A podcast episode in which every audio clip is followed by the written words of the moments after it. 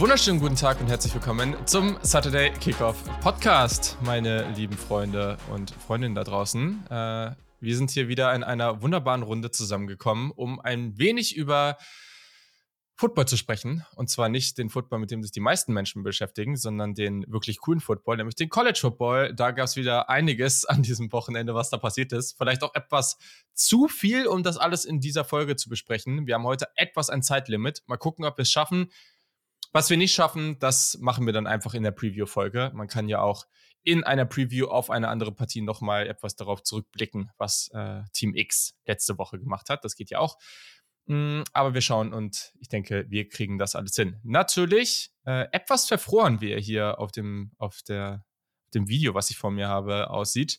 Äh, bei, ich weiß gar nicht, wie warm ist es gerade? Hier sind es 11 Grad. Es war heute sehr, sehr unangenehm im Norden und so sieht er auch aus. Äh, Jannik Politowski, hallo. Hello again. Ja, hier sind auch 10 Grad bei uns gerade, nicht ganz 11. Ähm, und es hat jetzt gerade in diesem Moment aufgehört zu regnen seitdem es, äh, nachdem es seit Samstag quasi durchgeregnet hat hier in Lübeck, beziehungsweise im, äh, in Schleswig-Holstein. Das war super, super unangenehm und ähm, das habe ich auch schon mal gesagt, glaube ich, ich brauche das auch. Ich, ich bin ein super krasser Frostküttel und meine Ohren sind sowieso mega empfindlich. Sobald da so die Temperaturanzeige unter 15 Grad rutscht, ähm, ja, sind meine Ohren immer kurz vor der ähm, Entzündung und ähm, das ist äh, unangenehm. Deswegen immer mit Mütze sowieso bei den Temperaturen. Das verstehe ich, das verstehe ich. Das sind für mich die Kopfhörer, weißt du? Da habe ich einfach mal einen Spaß. Aber ähm, ja, crazy. also, wie heißen die nochmal? iPod Mac? Nee. AirPod, AirPod aber das halt, die habe ich nicht, die habe ich nicht. Nee, nee, ich habe nee? also, ich so aus, als ob ich zu viel Geld hätte oder so, keine die Ahnung. So aus, dachte ich mal die ganze Zeit. Nee, nee, das sind nicht die. Ähm, habe damals sehr, sehr viele Videos angeguckt und lange analysiert, welche ich mir jetzt hole. Die sind es nicht geworden. Mhm. Wer dazu mal Tipps braucht, äh, ich habe ich hab mich sehr stark informiert, also schreibt mir. Ähm, ja, und dann äh, kann ich dazu nur sagen, ich mag dieses herbstliche Wetter eigentlich sehr gerne. Äh, auch dieses Feeling und so ist echt geil. Aber sobald dieser Regen und es war so ein Kackwetter heute, ne? Also das braucht dann auch wieder kein Mensch. Aber naja, was habe ich erwartet? Ich bin in Hamburg. Und das ist ein wunderbarer Übergang, denn jemand, der hier auch ganz in der Nähe sitzt, ist äh, auch hier dabei, denn wir sind zu dritt. Okay, hallo, wie geht's dir? Ja, ich wollte gerade sagen, äh, wir sind aus Hamburg und nicht aus Zucker. Also. Äh, Seit letzter Woche jetzt Übergänge sind richtig lit. Muss ich sagen, ich habe es angehört, war top. Ja, ja, ja, wundervoll. Nein, also mir geht es auch richtig gut. Ich, ich friere mit euch. Ähm, also trotz dessen, dass ich hier schon sehr, sehr lange wohne, ähm, fühle ich es auf jeden Fall. Ähm, es ist einfach nicht mehr das sommerliche Wetter, aber ich sag mal so herbstliches Wetter verbinde ich mittlerweile auch echt immer mit Football und der Football-Season. Ja. Und ähm, ja, dann, dann lässt sich es dann doch ganz gut mit den Temperaturen leben.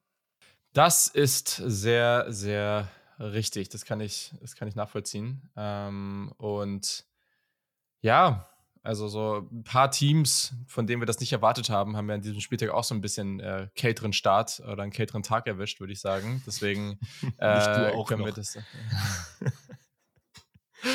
ja, der äh, ist ja so, ne? Also ein paar Teams haben uns ja hier ein bisschen überrascht, ähm, aber mal gucken. Darüber sprechen wir jetzt. Hm. Ganz kurz wollen wir uns natürlich noch beim Oliver Selle äh, bedanken, der der neueste Supporter dieses Podcasts ist. Vielen Dank, wir freuen uns sehr, dass du dabei bist und ja, wenn ihr äh, es ihm gleich tun wollt und auch in unsere wunderbare Community auf Discord und Co. Ähm, dabei äh, dazukommen wollt oder vielleicht wollt ihr uns auch einfach nur unterstützen, in dem, was wir hier tun, dann könnt ihr das erstens machen, indem ihr unseren Podcast überall abonniert ähm, und da auch eine Bewertung. Ähm, kann man ja auf Spotify und Co. einfach ziemlich easy, muss man ja nur die Sterne anklicken da, im Idealfall fünf. Äh, oder ähm, ihr könnt natürlich auch eine Bewertung schreiben. Hm, deswegen, das geht natürlich, das ist der einfachste Weg. Ihr könnt aber natürlich auch finanziell unterstützen. Das, äh, darüber würden wir uns auch sehr freuen. Und ich sehe gerade, das habe ich schon länger nicht mehr angeschaut, wir haben fast, fast die 2000 Follower bei Spotify, was ziemlich cool ist. Ähm, das letzte Mal, als wir geguckt haben, waren es deutlich weniger, also sehr, sehr nice. Wenn ihr Bock habt, da dabei zu sein, dann meldet euch sehr gerne, ähm, beziehungsweise abonniert einfach auf Spotify, das ist der einfachste Weg. Genau, cool. So, und dann können wir eigentlich durchstarten. Ich würde sagen, es wird natürlich ein Update von Yannick geben, äh, auf seinem Weg zu seinem Commitment äh, aus dem Transfer Portal heraus. wir, wir müssen das hier nochmal ganz kurz sagen, weil wir haben jetzt diese Woche mehrere Fragen in diese Richtung bekommen. Janik, kannst du das nochmal ganz klar beantworten?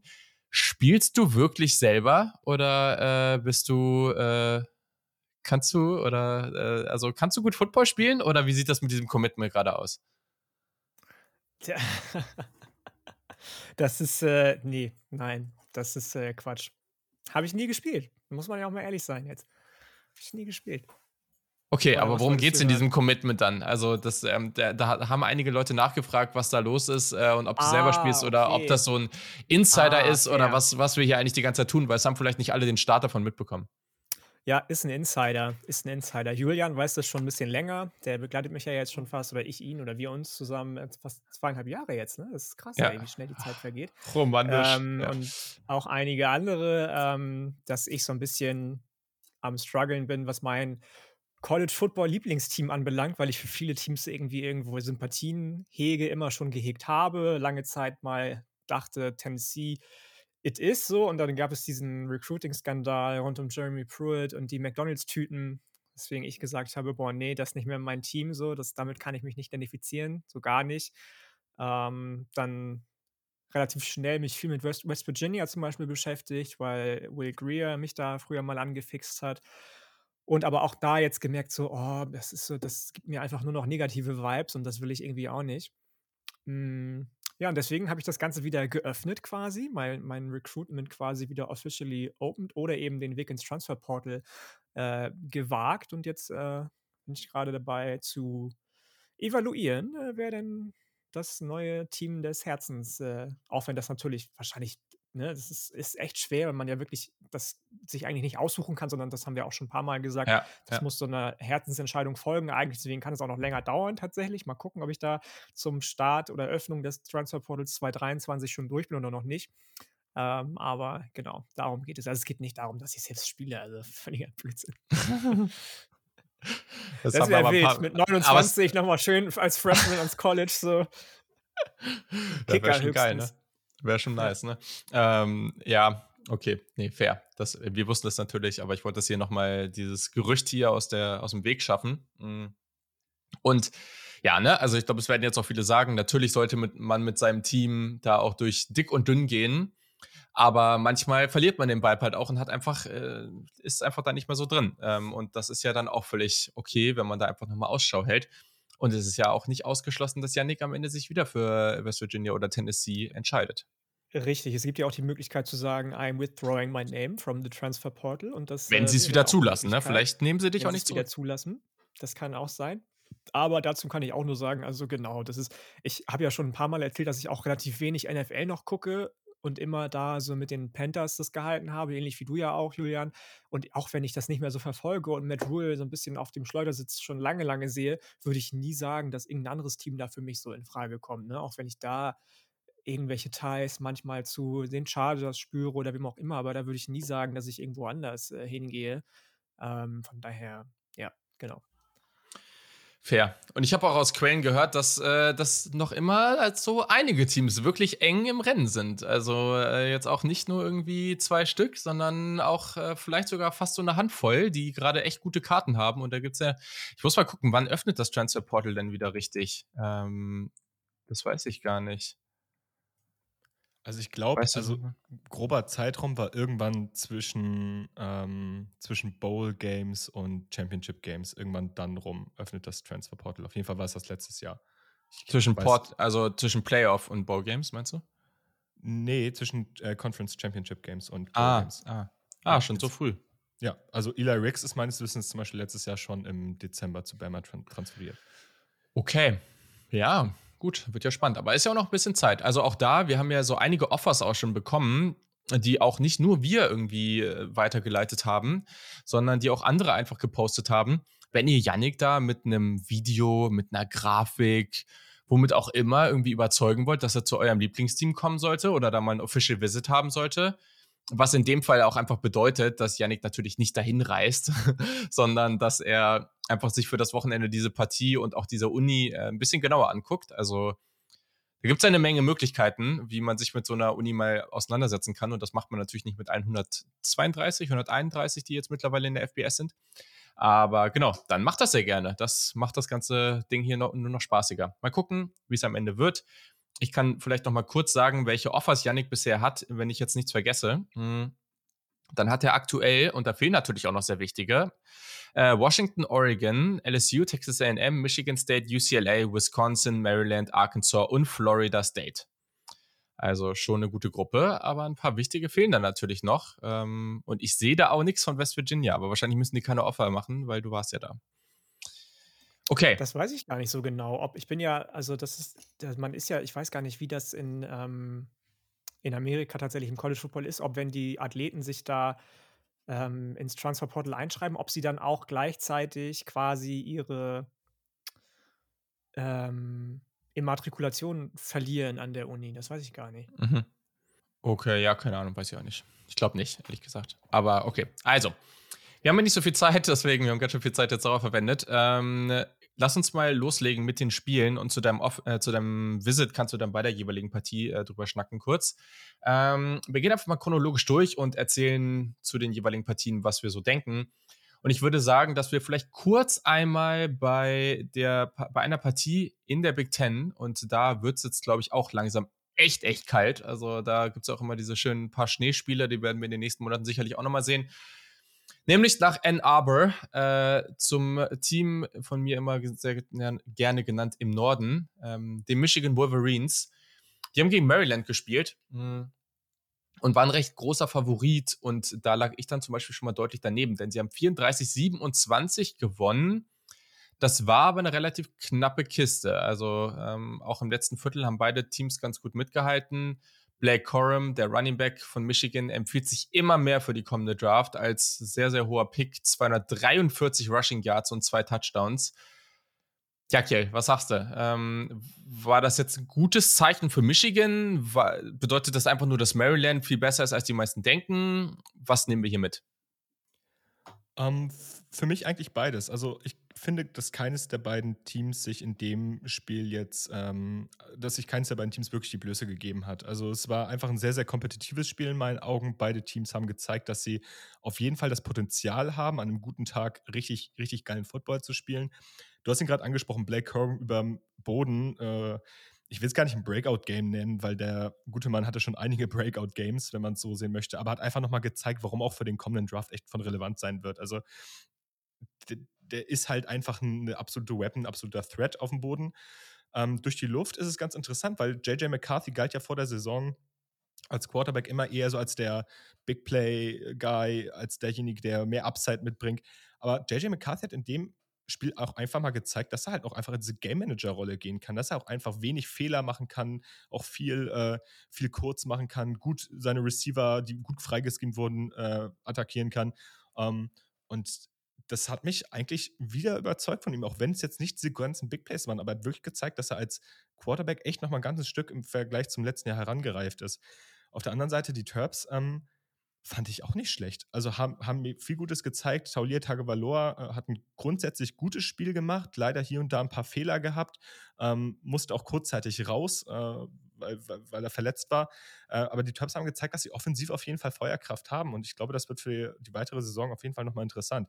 Es war nicht das stärkste Spiel von den Terps, was ich bisher gesehen habe, aber es war auf jeden Fall ein Spiel, was auf Augenhöhe hätte enden können, am Ende dann aber für Michigan ausgegangen ist.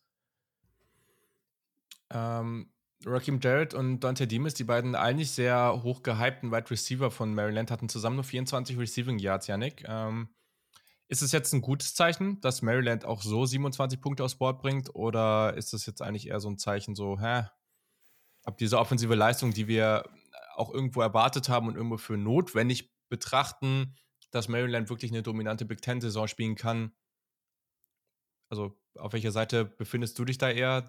Ist es positiv oder eher negativ? Also, das haben wir ja auch schon im Preview gesagt, dass, es, ähm, dass Maryland da einige Receiving-Anspielstationen hat für und mit ähm, Taulia Tango Bailoa. Auch Jacob, also diesmal war dann wirklich Jacob Copeland zum Beispiel, der, ja, ich sag mal, Go-To-Guy für Taulia Tango Bailoa. Dante Dimas fast wieder gar kein Faktor. Rakim Jarrett auch so gut wie gar kein Faktor. Rushing war auch eher durchschnittlich und ähm, Tango Bailoa habe ich auch schon in der Preview angesprochen, hat wieder mal gezeigt, auch wenn es ein solides Spiel war, dass er gegen die Großen noch nicht ganz game ready ist einfach. Mit zwei Interceptions auch wieder, nur einem Passing-Touchdown. Da muss echt noch mehr kommen und Mike Loxley sollte sich da mal irgendwie überlegen, zusammen mit seinem OC oder Quarterback-Coach, woran das eventuell liegen könnte, dass er da immer regelmäßig abtaucht, seinen Quarterback gegen solche großen Namen. Ähm, ansonsten kann ich Kerl aber nur, nur beipflichten. Das war von beiden Teams kein schlechtes Spiel, prinzipiell, weder defensiv noch offensiv. Okay. Ja, ja, ich glaube, ich stimme absolut zu. Viel mehr kann ich dazu eigentlich nicht sagen. Hm, habt ihr noch was? Nee. Nee, eigentlich nicht. Okay.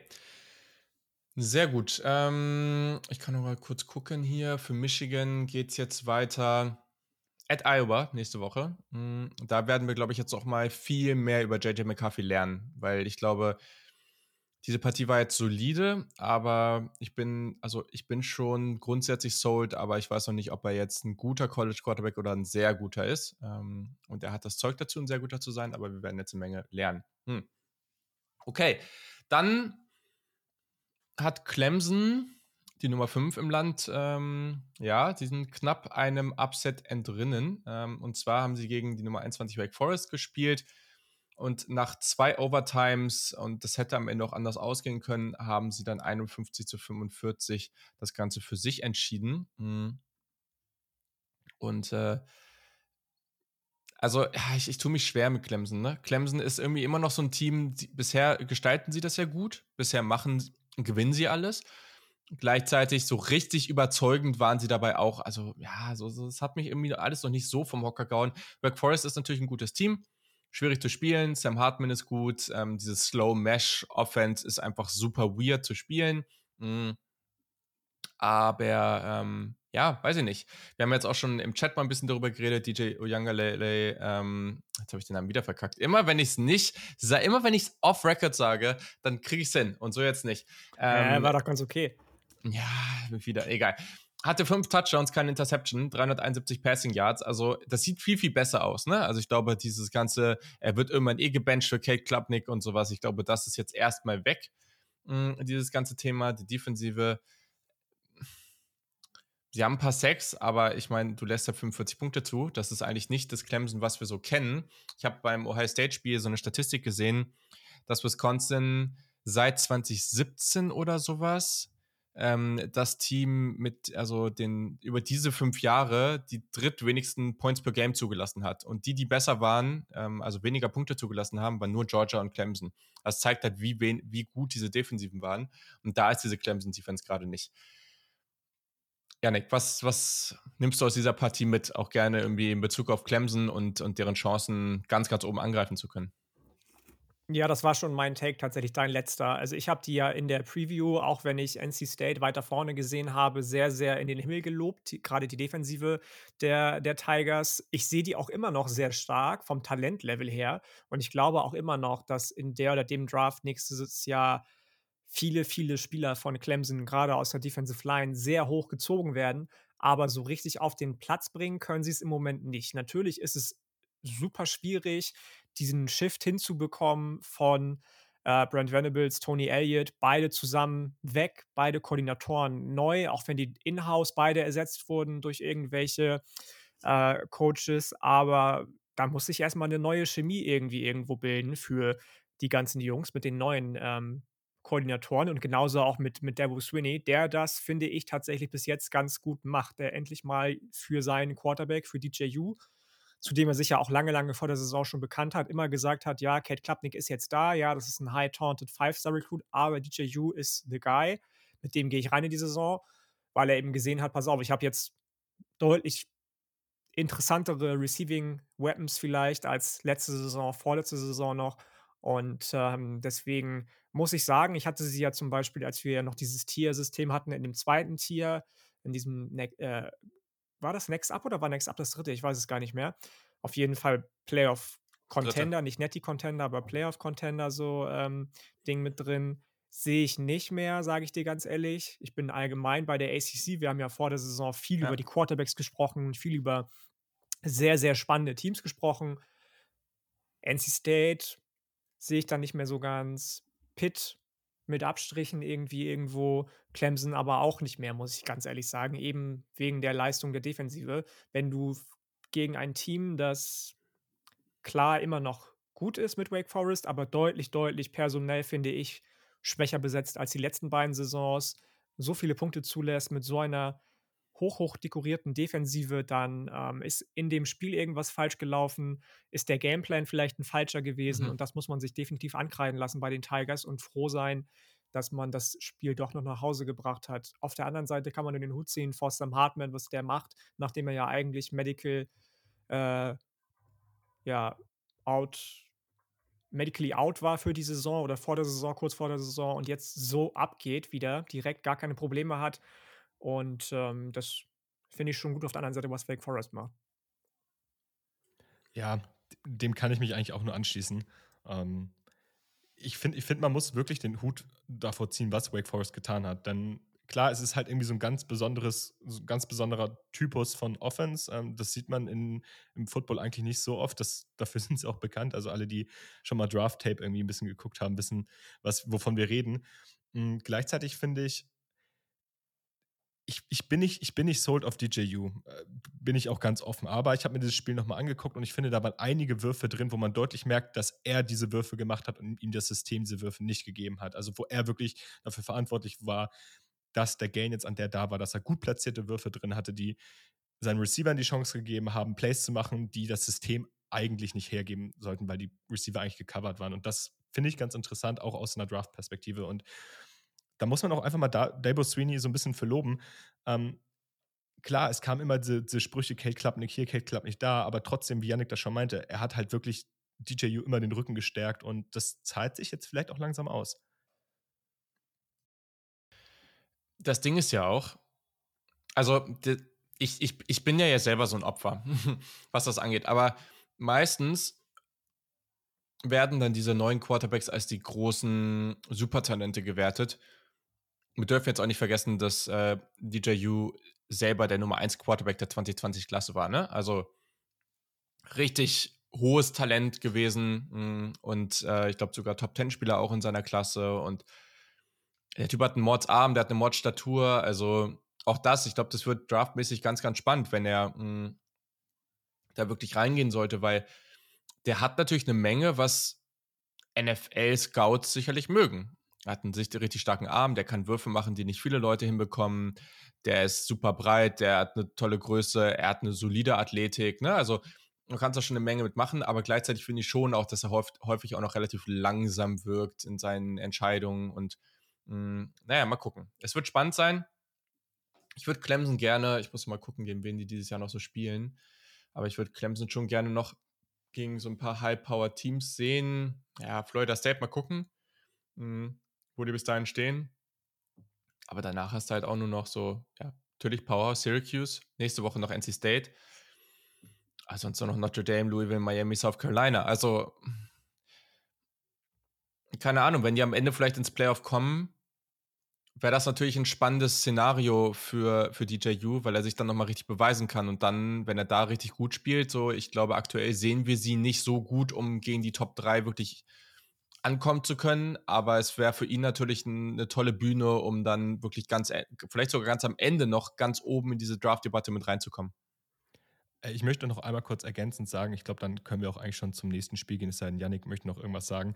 Äh, DJU war der zweite Quarterback in seiner Klasse. Also er war der erste Pro-Style-Quarterback, also ah, gerankte Pro-Style. Stimmt, da gab es noch diesen Unterschied.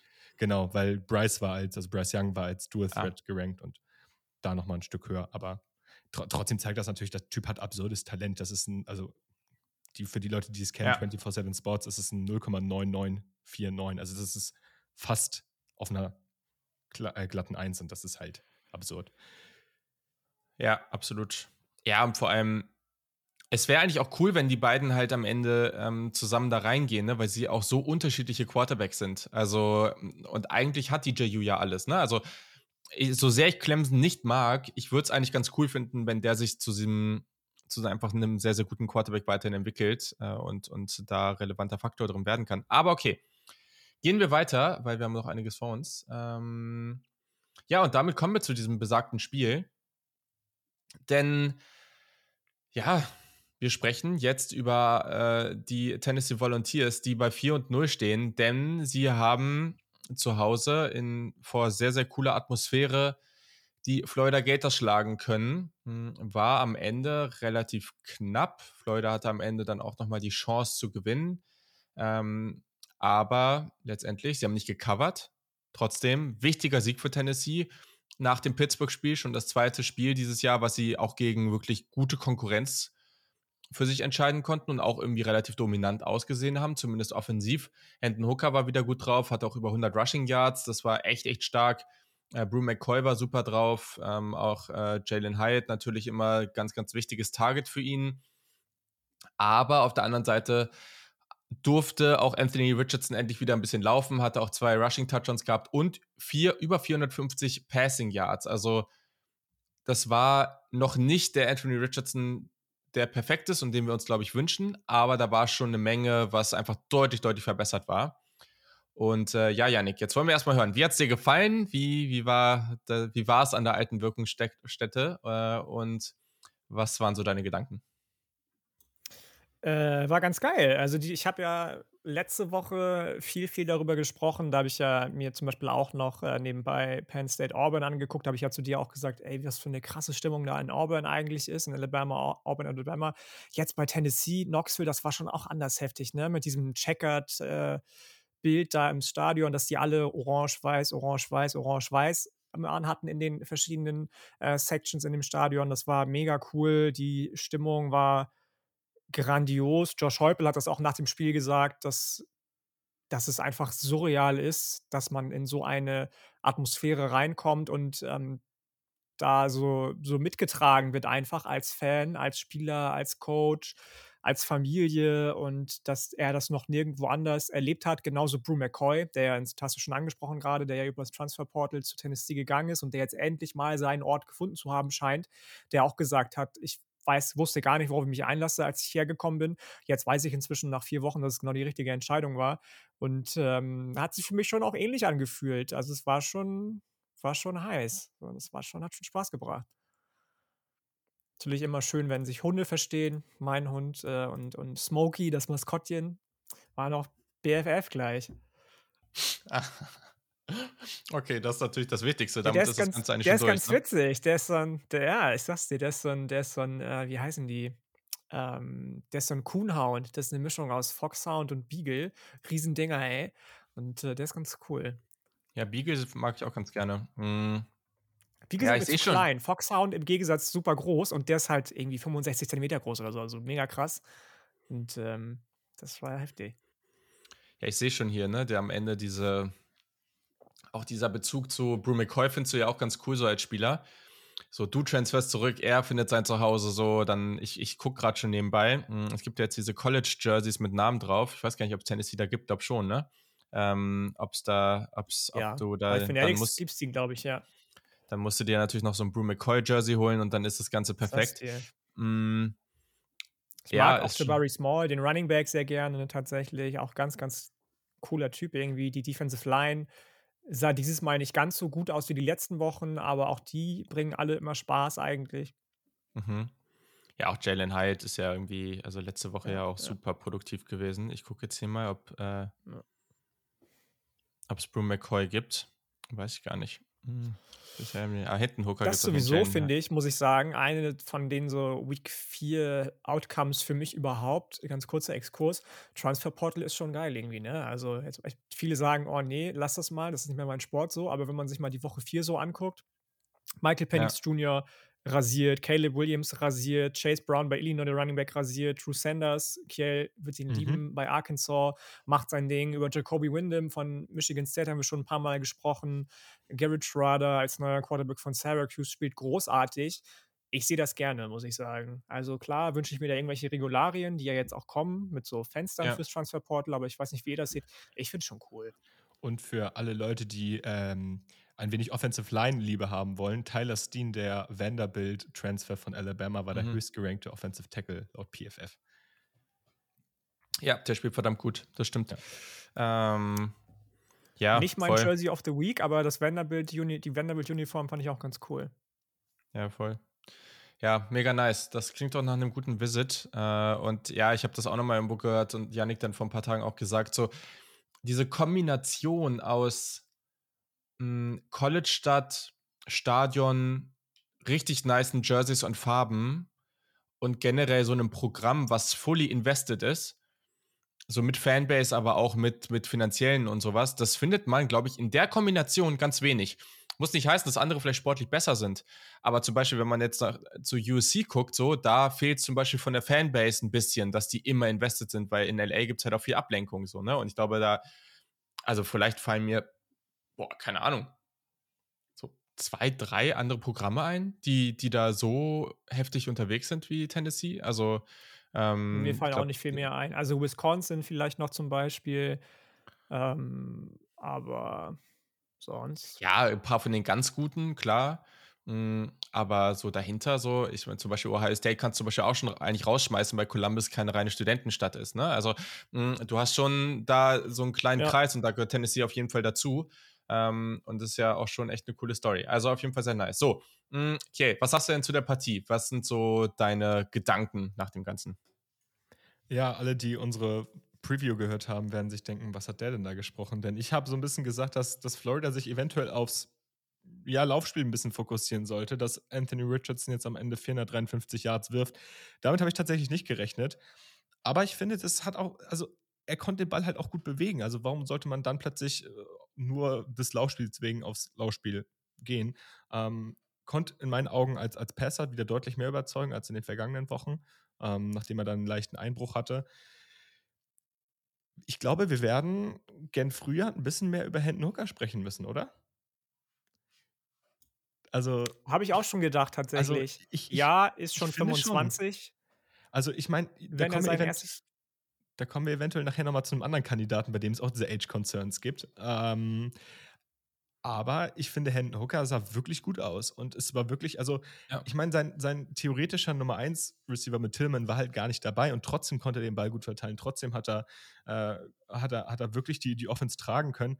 Und ist ja auch selber mega viel gelaufen. Also, das heißt mega viel gelaufen, aber hat auch selber sein, sein, sein eigenes physisches Upset zeigen können. Und ähm, ja, ich glaube, wir sollten den mal ein bisschen, äh, gerade auch aus der Perspektive, zumindest mal so ein bisschen mit einem halben Auge betrachten. Ja, das ist super spannend, mh, weil wir, ihr habt es gesagt, ne, wir haben auch zwei Quarterbacks, die schon Upside haben, unter anderem Hendon Hooker, die halt dann irgendwie dreieinhalb oder vier Jahre älter sind als Anthony Richardson, mh, was halt echt ein krasser Unterschied ist. Man darf halt auch nicht vergessen, Richardson hat vielleicht jetzt irgendwie drei, vier, ähm, drei, vier Spiele in seiner Karriere als Starter gemacht, so, ne? Also, oder vier, fünf oder sowas. Also, mh, und Hooker ist halt schon Ewigkeiten da am College. Sehr, sehr anders, aber auch das wäre super interessant, ne? Und das ermöglicht uns vielleicht auch diese ganze Option, dass wir am Ende in der Draftklasse da sitzen und vielleicht haben wir zwei, drei Kandidaten, die ganz klar oben sind. Aber und, und Teams sagen vielleicht, ja, ein Hendon Hooker oder kann, muss mal gucken, wer da noch so in Frage kommt. Mit 25 draftet dem vielleicht nicht in Runde 1 oder nicht früh in Runde 1. Ja, fair, okay, aber dann haben wir vielleicht trotzdem ein paar Quarterbacks in der Klasse, die du Ende Runde 1, Runde 2, Runde 3 ziehst, mh, die du einfach dann, die dann auch Upside haben, wodurch wir ein bisschen Tiefe in der Klasse bekommen. Oder muss man ja auch einfach mal sagen, er ist 25, wenn er aber bis 35 spielt und du den so gut findest, dann ziehst du den ja trotzdem in Runde 1, weil, naja, da hast du immer noch 10 Jahre davon. Also da juckt dich dann ja auch nicht am Ende. Ähm, ob du den 10 oder 14 Jahre hast, wenn du den so gut findest, dann nimmst du ihn da halt auch.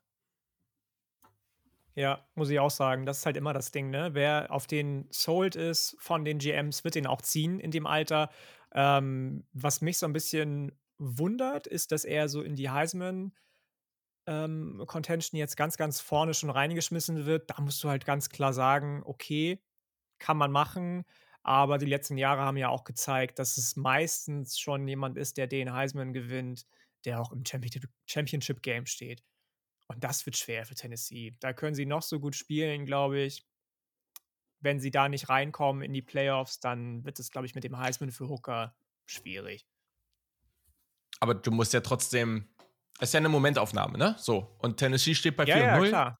Und deswegen ist es ja schon fair und wer weiß, was da am Ende passiert. Du spielst gegen Alabama und Georgia, aber vielleicht gewinnst du halt eins von den beiden. Letztes Jahr hat Alabama auch gegen Übrigens Texas A&M verloren. als einziges Also, Team immer in Amerika. Jedes Jahr spielt Tennessee gegen Alabama und Georgia. Das, Das ist halt echt halt- heavy. Mal gucken, was da mit dem Schedule passiert, wenn das Ganze ein bisschen aufgeteilt wird oder ähm, wenn da mehr Teams reinkommen. Da wird sicherlich einiges umgeschmissen werden. Okay, Da, so. da habe ich auch ein bisschen Angst vor. Jetzt, wo sie äh, das Hm. Bellem äh, abgeschafft, abschaffen wollen, also das Duell zwischen äh, Oklahoma Das ist ein State Unding, und- oder? Wie findet ja. ihr das, dass das einfach mal gecancelt wird? Das ist echt ein Unding. Finde ich nicht gut, Ja. um ehrlich zu sein. Alles andere bleibt irgendwie, wa- was heißt bleibt? Weißt du, Clemson spielt gegen, gegen fucking South Carolina jedes Jahr, Georgia Tech gegen Georgia jedes Jahr. Und, und das wird einfach mal weggecancelt, weißt du? Das ist echt ein Unding. Ja, ist halt, also zum Beispiel Bama gegen Tennessee ist halt auch, also das vergessen viele immer, ähm, Bama gegen Tennessee ist halt auch eine echt äh, eine Rivalität mit Tradition. Es ist jetzt nicht Bama Auburn, so muss man ganz klar sagen, aber es hat schon eine kleine, eine kleine Historie, dieses Aufeinandertreffen, vor allem weil Tennessee seit Ewigkeiten nicht mehr gewonnen hat. Ähm, deswegen wäre es auch irgendwie schade, wenn das wegfallen würde, weil, naja, den einen sicheren Win pro Saison nimmt man dann doch ganz gerne mit. Ja, also wenn ich das jetzt hier auf Wikipedia richtig sehe, das wusste ich nicht, ähm, wird das ganze Third Saturday in October Rivalry genannt zwischen Alabama und Tennessee. Mm, Und naja, die haben schon über 100 Mal gegeneinander gespielt, ne? Äh, dementsprechend. Ähm, Alabama führt recht deutlich, aber sie haben auch die ganze Serie schon 37 Mal verloren. Deswegen. Und es gab acht Unentschieden. Das war dann früher wahrscheinlich irgendwie irgendein Ding. Okay. Mm. Lass uns mal weitergehen. Ähm, eine Partie, die ich sehr, sehr unterhaltsam fand und die am Ende, ja, keine Ahnung, ich, ich finde es auch schön, Oregon siegen zu sehen. Gleichzeitig hätte ich es Washington State auch sehr, sehr gegönnt, das am Ende noch umzureißen. Ähm, beziehungsweise Oregon hat es ja eigentlich eher rumgerissen. Ähm, die Oregon Ducks gewinnen bei Washington State 44 zu 41. Bo Nix hatte bis auf ein, zwei Momente, die mal wieder gruselig waren, eine sehr gute Partie. Ähm, auch deutlich über 400 Passing Yards. Ähm, sein Receiver Troy Franklin, vielleicht einer der besten, wenn nicht sogar, nein, der beste nicht, aber einer der besten Wide Receiver der Pac-12 mit 137 Receiving Yards. Auf der anderen Seite hatte Cam Ward 375 Passing Yards, zwei Touchdowns, aber auch zwei Interceptions und die waren costly. Äh, und ja, hätte was werden können, war jetzt nichts und dementsprechend die erste Niederlage für Washington State. Okay, was ist dein Gedanke dazu? Ja, ich, ich habe mir das Spiel im Nachhinein nochmal angeguckt, ähm, weil ich da während des, also während es live lief, nicht so viel von gesehen habe. Ich hatte die ganze Zeit so ein bisschen das Gefühl, ich habe mich vom Ergebnis nicht spoilern lassen, dass Washington State dieses Spiel eigentlich dominiert hat und eigentlich die ganze Zeit in der Hand hatte. Ich hatte nie das Gefühl, dass, dass Oregon wirklich, wirklich, äh, also klar, sie haben gescored und sie, sie sind auch wieder zurückgekommen, äh, Anfang drittes Quarter oder Ende drittes Quarter, Anfang viertes Quarter ähm, und, und haben das Game am Ende auch verdient gewonnen. Aber ich fand, Washington State sah richtig gut aus. Also sah defensiv echt scharf aus, lange Zeit lang. Ähm, Cam Ward hat einige gute Würfe, einige absurde Momente auch dabei gehabt. Also zwischen Genie und Wahnsinn so ein bisschen. Und am Ende verliert Washington State das, glaube ich, so ein bisschen. Ja, weil, weil am Ende so ein bisschen die Puste raus war. Weil am Ende einfach so das Gefühl hatte, gut, jetzt, jetzt, jetzt haben sie alles gezeigt und jetzt, jetzt kommt Oregon, jetzt ist Oregon dran. Ähm, für mich eigentlich ein Spiel, was Washington State nicht verlieren sollte. Ähm, in, der, in der Form und in der Art und Weise. Du hast es gerade schon gesagt, äh, Cam Ward hatte zwei costly Interceptions. Wenn die nicht passieren, geht das Spiel anders aus. Ähm, ja. Ich persönlich gehe aus dem Spiel raus und denke mir, hey, Oregon gewinnt das am Ende, aber Washington State muss sich keinesfalls verstecken, weil eigentlich hatte man das Spiel in der Hand. Ja, gehe ich, also habe ich ähnliche Gedanken zu, glaube ich. Also vor allem dieses Cam Ward Statement finde ich sehr treffend. Ähm, da waren echt wieder verrückte Johnny Manziel-like äh, Momente dabei, die auch sehr, sehr unterhaltsam waren. Mm. Und er hat vielleicht nicht das enorme Armtalent jetzt gezeigt, aber er hat das Team auch schon teilweise getragen und in den wichtigen Momenten die Plays gemacht. Das war schon cool. Gleich muss man jetzt aber, finde ich, schon auch über Bo Nick sagen. Also, der, der, ähm, die Interception war schon böse, mh, aber grundsätzlich, also ich, also wenn man jetzt mit Bo Nix durch die Saison geht und er spielt weiterhin so, wie er es jetzt gerade macht, dann kann man am Ende sagen, ja, Bo Nix ist halt nicht der Quarterback, mit dem du irgendwie große Dinge im College Football erreichst, aber er ist schon ein Quarterback, mit dem du am Ende mit einem guten Team drumherum vielleicht auf deine 10 Siege kommst. Und das ist natürlich auch schon einiges wert. Ähm, und ja, eigentlich ganz cool. Janik? Ja, ich fand äh, die Defensive von den Ducks dieses Mal tatsächlich das erste Mal, auch wenn es zu Anfang des Spiels nicht so aussah und Washington State, das habt ihr ja auch schon gesagt, das Ganze mehr oder weniger im Griff hatte, ähm, beachtlich tatsächlich. Also gerade die, die, die, die Rushing Defense, äh, Washington State hat so gut wie gar nichts hinbekommen, was das Run-Game anbelangt, mit dem Ball in der Hand. Ich glaube, der beste Runner in Anführungsstrichen hatte irgendwie 30 Yards oder so. Und insgesamt Oregon 11 tackled for loss. Das war schon so, wie sich das Dan Lanning wahrscheinlich irgendwie mal vorgestellt hat und so auch aus Georgia mitgenommen hat. Hm, das fand ich ganz schön und ich habe ja auch schon bei Twitter geschrieben, ähm, Leute, wenn euer Quarterback irgendwie shitty ist und ich den canceln soll, damit er wieder zurückkommt, so wie jetzt Bo Nix und ähm, äh, ich weiß gar nicht, wen ich jetzt noch genannt habe, dann, dann sagt hm. mir mhm. Bescheid und dann äh, machen wir das. Fairer Punkt, ja, ich weiß auch gar nicht mehr, wer das war. Ach, wen hattest du denn da? Ja, I don't know. Naja. Ist auch irgendwie so eine, so eine Podcast-Krankheit. Ich habe letzte Woche Tour mhm. gecancelt und plötzlich spielt er. Äh, Aber ich, mich begleitet das schon länger tatsächlich. Nicht nur was, was irgendwie den Podcast anbelangt und irgendwie äh, College Football. Auch kennt ihr transfermarkt.de, die Website? Ja, ne, bestimmt. Ja. Da gibt es auch so ein Managerspiel. Und da spiele ich schon in, der, in derselben Liga bestimmt seit sieben oder acht Jahren mit denselben Leuten. Und jedes Mal, wirklich jedes Mal, wenn ich da irgendwen verkaufe, weil er mir seit Wochen nichts mehr bringt, nächste Woche schießt er ein Tor. jedes Mal. Das ist so ein bisschen wie dieser Brett Coleman-Fluch, ne? Also, sobald ja. er irgendwie ein Video über wen macht, den er abfeiert, gefühlt verletzt er sich äh, eine Woche später. Ähm, das mit Justin Herbert, äh, da hat er auch gerade kurz vorher ein Video zu ihm gemacht. Und sein Tweet danach war nur, what have I done? ähm, ja.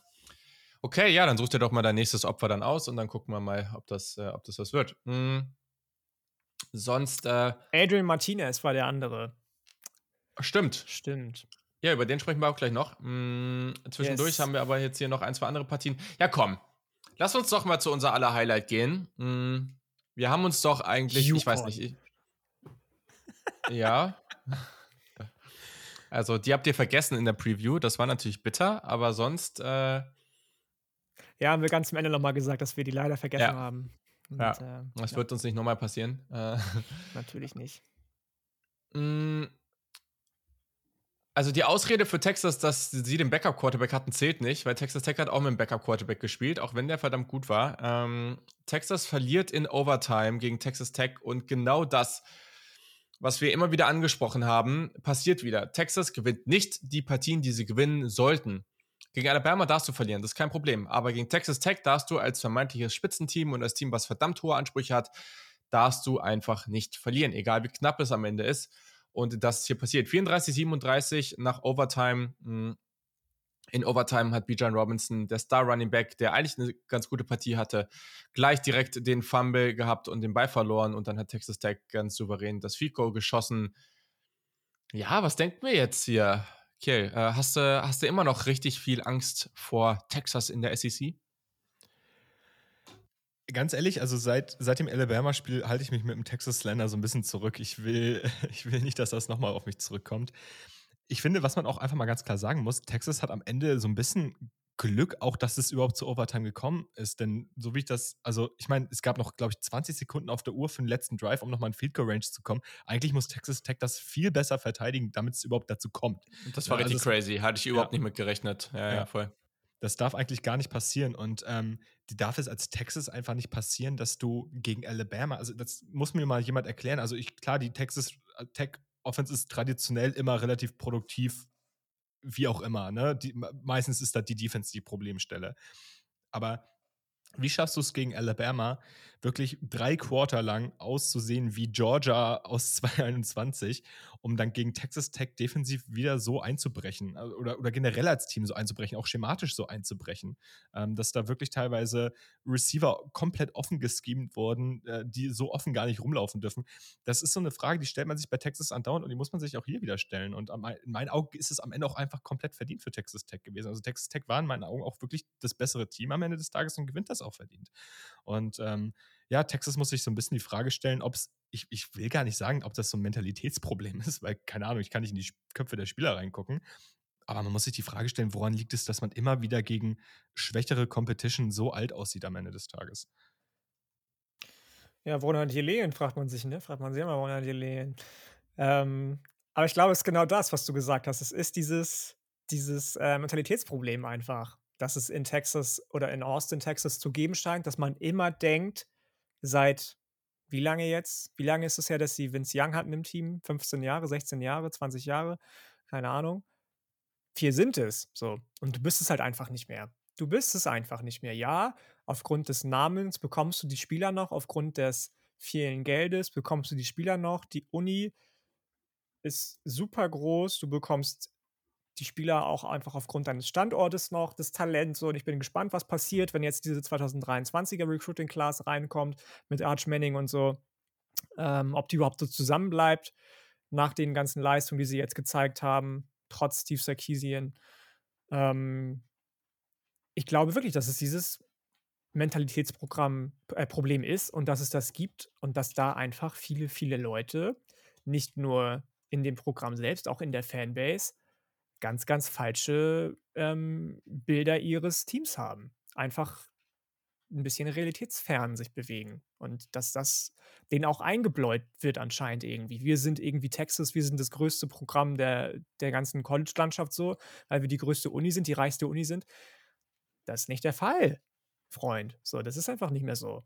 Das zeigt einfach immer, immer wieder, jedes Jahr in den letzten 15 Jahren. Und ähm, ja, ich, also ich glaube, dass das das ist. Weil wir haben das gegen Alabama alle gesagt, oh geil, sie sind zurück. Dann haben sich alle abgefeiert für eine Woche, fanden sich richtig, richtig nice und dann direkt wieder die Woche drauf kriegst du irgendwie den, die Hucke voll, so, keine Ahnung. Das würde bei Alabama nicht passieren.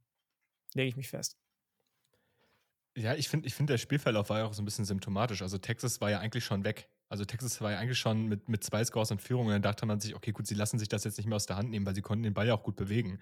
Ähm, ja, es ist halt irgendwie ein Fluch, der da auf Texas liegt. Ob es jetzt ein Mentalitätsproblem ist, wie gesagt, ich weiß es nicht, kann gut sein. Ähm, vielleicht ist es auch einfach Coaching bedingt, dass man teilweise so eine Spiele dann wieder wegwirft.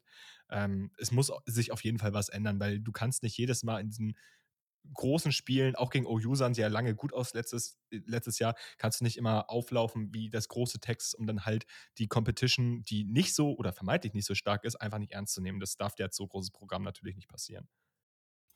Aber das schlägt ja in die gleiche Kerbe rein. Coaching und Mentalität geht ja miteinander einher. Das ist ja, der Head Coach ist ja derjenige, der vorgibt, was ist unser Weg, den wir irgendwie gehen wollen, was ist unser Bild nach außen, das wir abgeben wollen und womit müssen wir uns irgendwo irgendwie beschäftigen.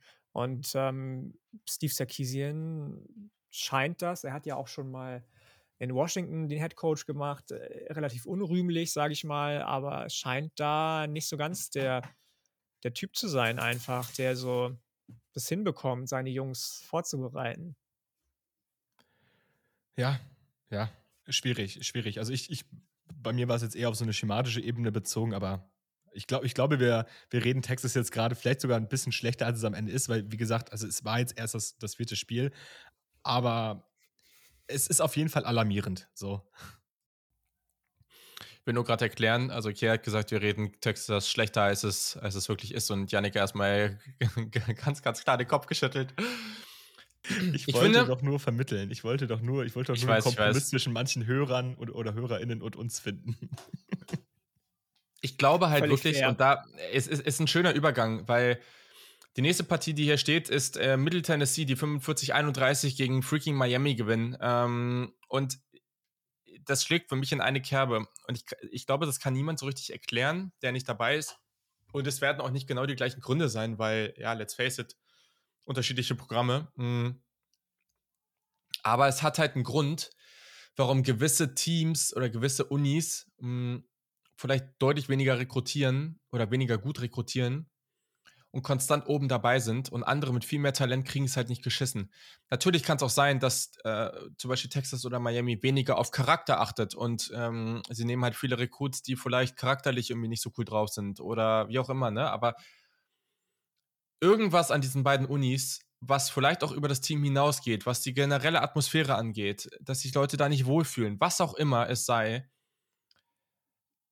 wir sind und da sind wir eigentlich schon länger, aber wir lassen uns immer wieder reinziehen und vielleicht passiert das irgendwie wieder, ne? Aber die Ansprüche, eigentlich ist ja, ich bin immer so, so also von Miami geht das vielleicht nicht ganz, ne? Aber bei Texas, mh, hm, ich, ich bin ja auch immer der Meinung, dass äh, es wird ja oft gesagt, so, ah ja, du hast keine gute Saison gehabt, wenn du nicht ins Playoff kamst, für viele Teams.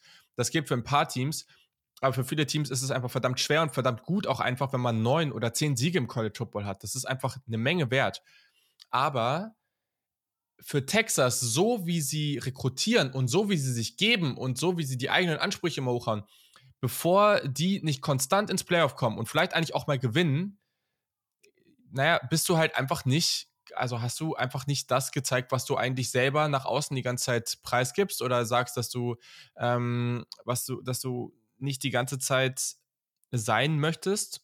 Äh, und ja, keine Ahnung. Also ich glaube einfach, da ist irgendwas so tief drin problematisch, dass wir sollten, bevor genau das eingetreten ist, nie mehr an diese Programme glauben. Also klingt echt drastisch, ne? Aber das ist einfach, man sollte dem keinen Glauben schenken, weil irgendwie werden sie sich wieder selber zerstören. Und da kann man noch so viel abfeiern, so, da ist auch scheißegal, wie viel Talent da reinkommt oder nicht. Ähm, dann, wenn du es nicht hinbekommst, da, damit zu arbeiten, dann ist das alles nichts wert. Äh, und ja, das zeigen uns die Alabamas dieser Welt halt, dass sie genau das hinbekommen. Mhm. So, und jetzt äh, höre ich auf mit meinem wirren Gerede. Aber bei Miami muss man ja auch ganz klar sagen, das war also gegen Middle Tennessee, das war jetzt schon wild, gar keine Frage, aber da ist ja noch mal eine Stufe weniger krass, sage ich mal, als bei Texas. Da ist schon Steve Sarkisian ein Jahr am Werk und trotzdem läuft es nicht. Cristobal ist komplett neu, hat ein komplett neues Coaching-Staff aufgebaut, ähm, bekommt schon einige Sachen besser hin, als er sie oder als Miami die vorher hinbekommen hat. Dieses Benching von, von Tyler Van Dyke, auf den ich ja auch nicht so ganz sold war in der Preview, das fand ich schon irgendwie wild, dass Jake Garcia auf einmal spielt. So. Der Und gut war. Oder der gut war. war. der sehr gut war. Auch fast ehemalig, äh, sehr, sehr hoher ehemaliger Four-Star-Recruit. Ich glaube, bei ESPN sogar Five-Star gewesen. Oder Rivals, einen von beiden ähm, Häusern da. Mh, hm, das, das war schon, ist schon seltsam also ich, ich finde es seltsam, die zu vergleichen, aber irgendwie auch nicht seltsam, weil die einen schon deutlich weiter sein müssten in ihrem Ansatz als die anderen. Also Texas müsste schon deutlich weiter sein als Miami. Ähm, und trotzdem ist es, glaube ich, ähnlich von der Fanbase her so, dass, dass die einfach genauso glauben, wir sind es und wir haben immer verdient, irgendwie ins National Championship Game zu kommen, weil wir sind es einfach. Und egal, wie talentiert wir sind, wir sind eh besser als alle anderen in Florida zum Beispiel. Also besser als University of Florida, besser als FSU, besser als UCF, was sie die letzten vier Jahre, fünf Jahre, zehn Jahre einfach nicht waren.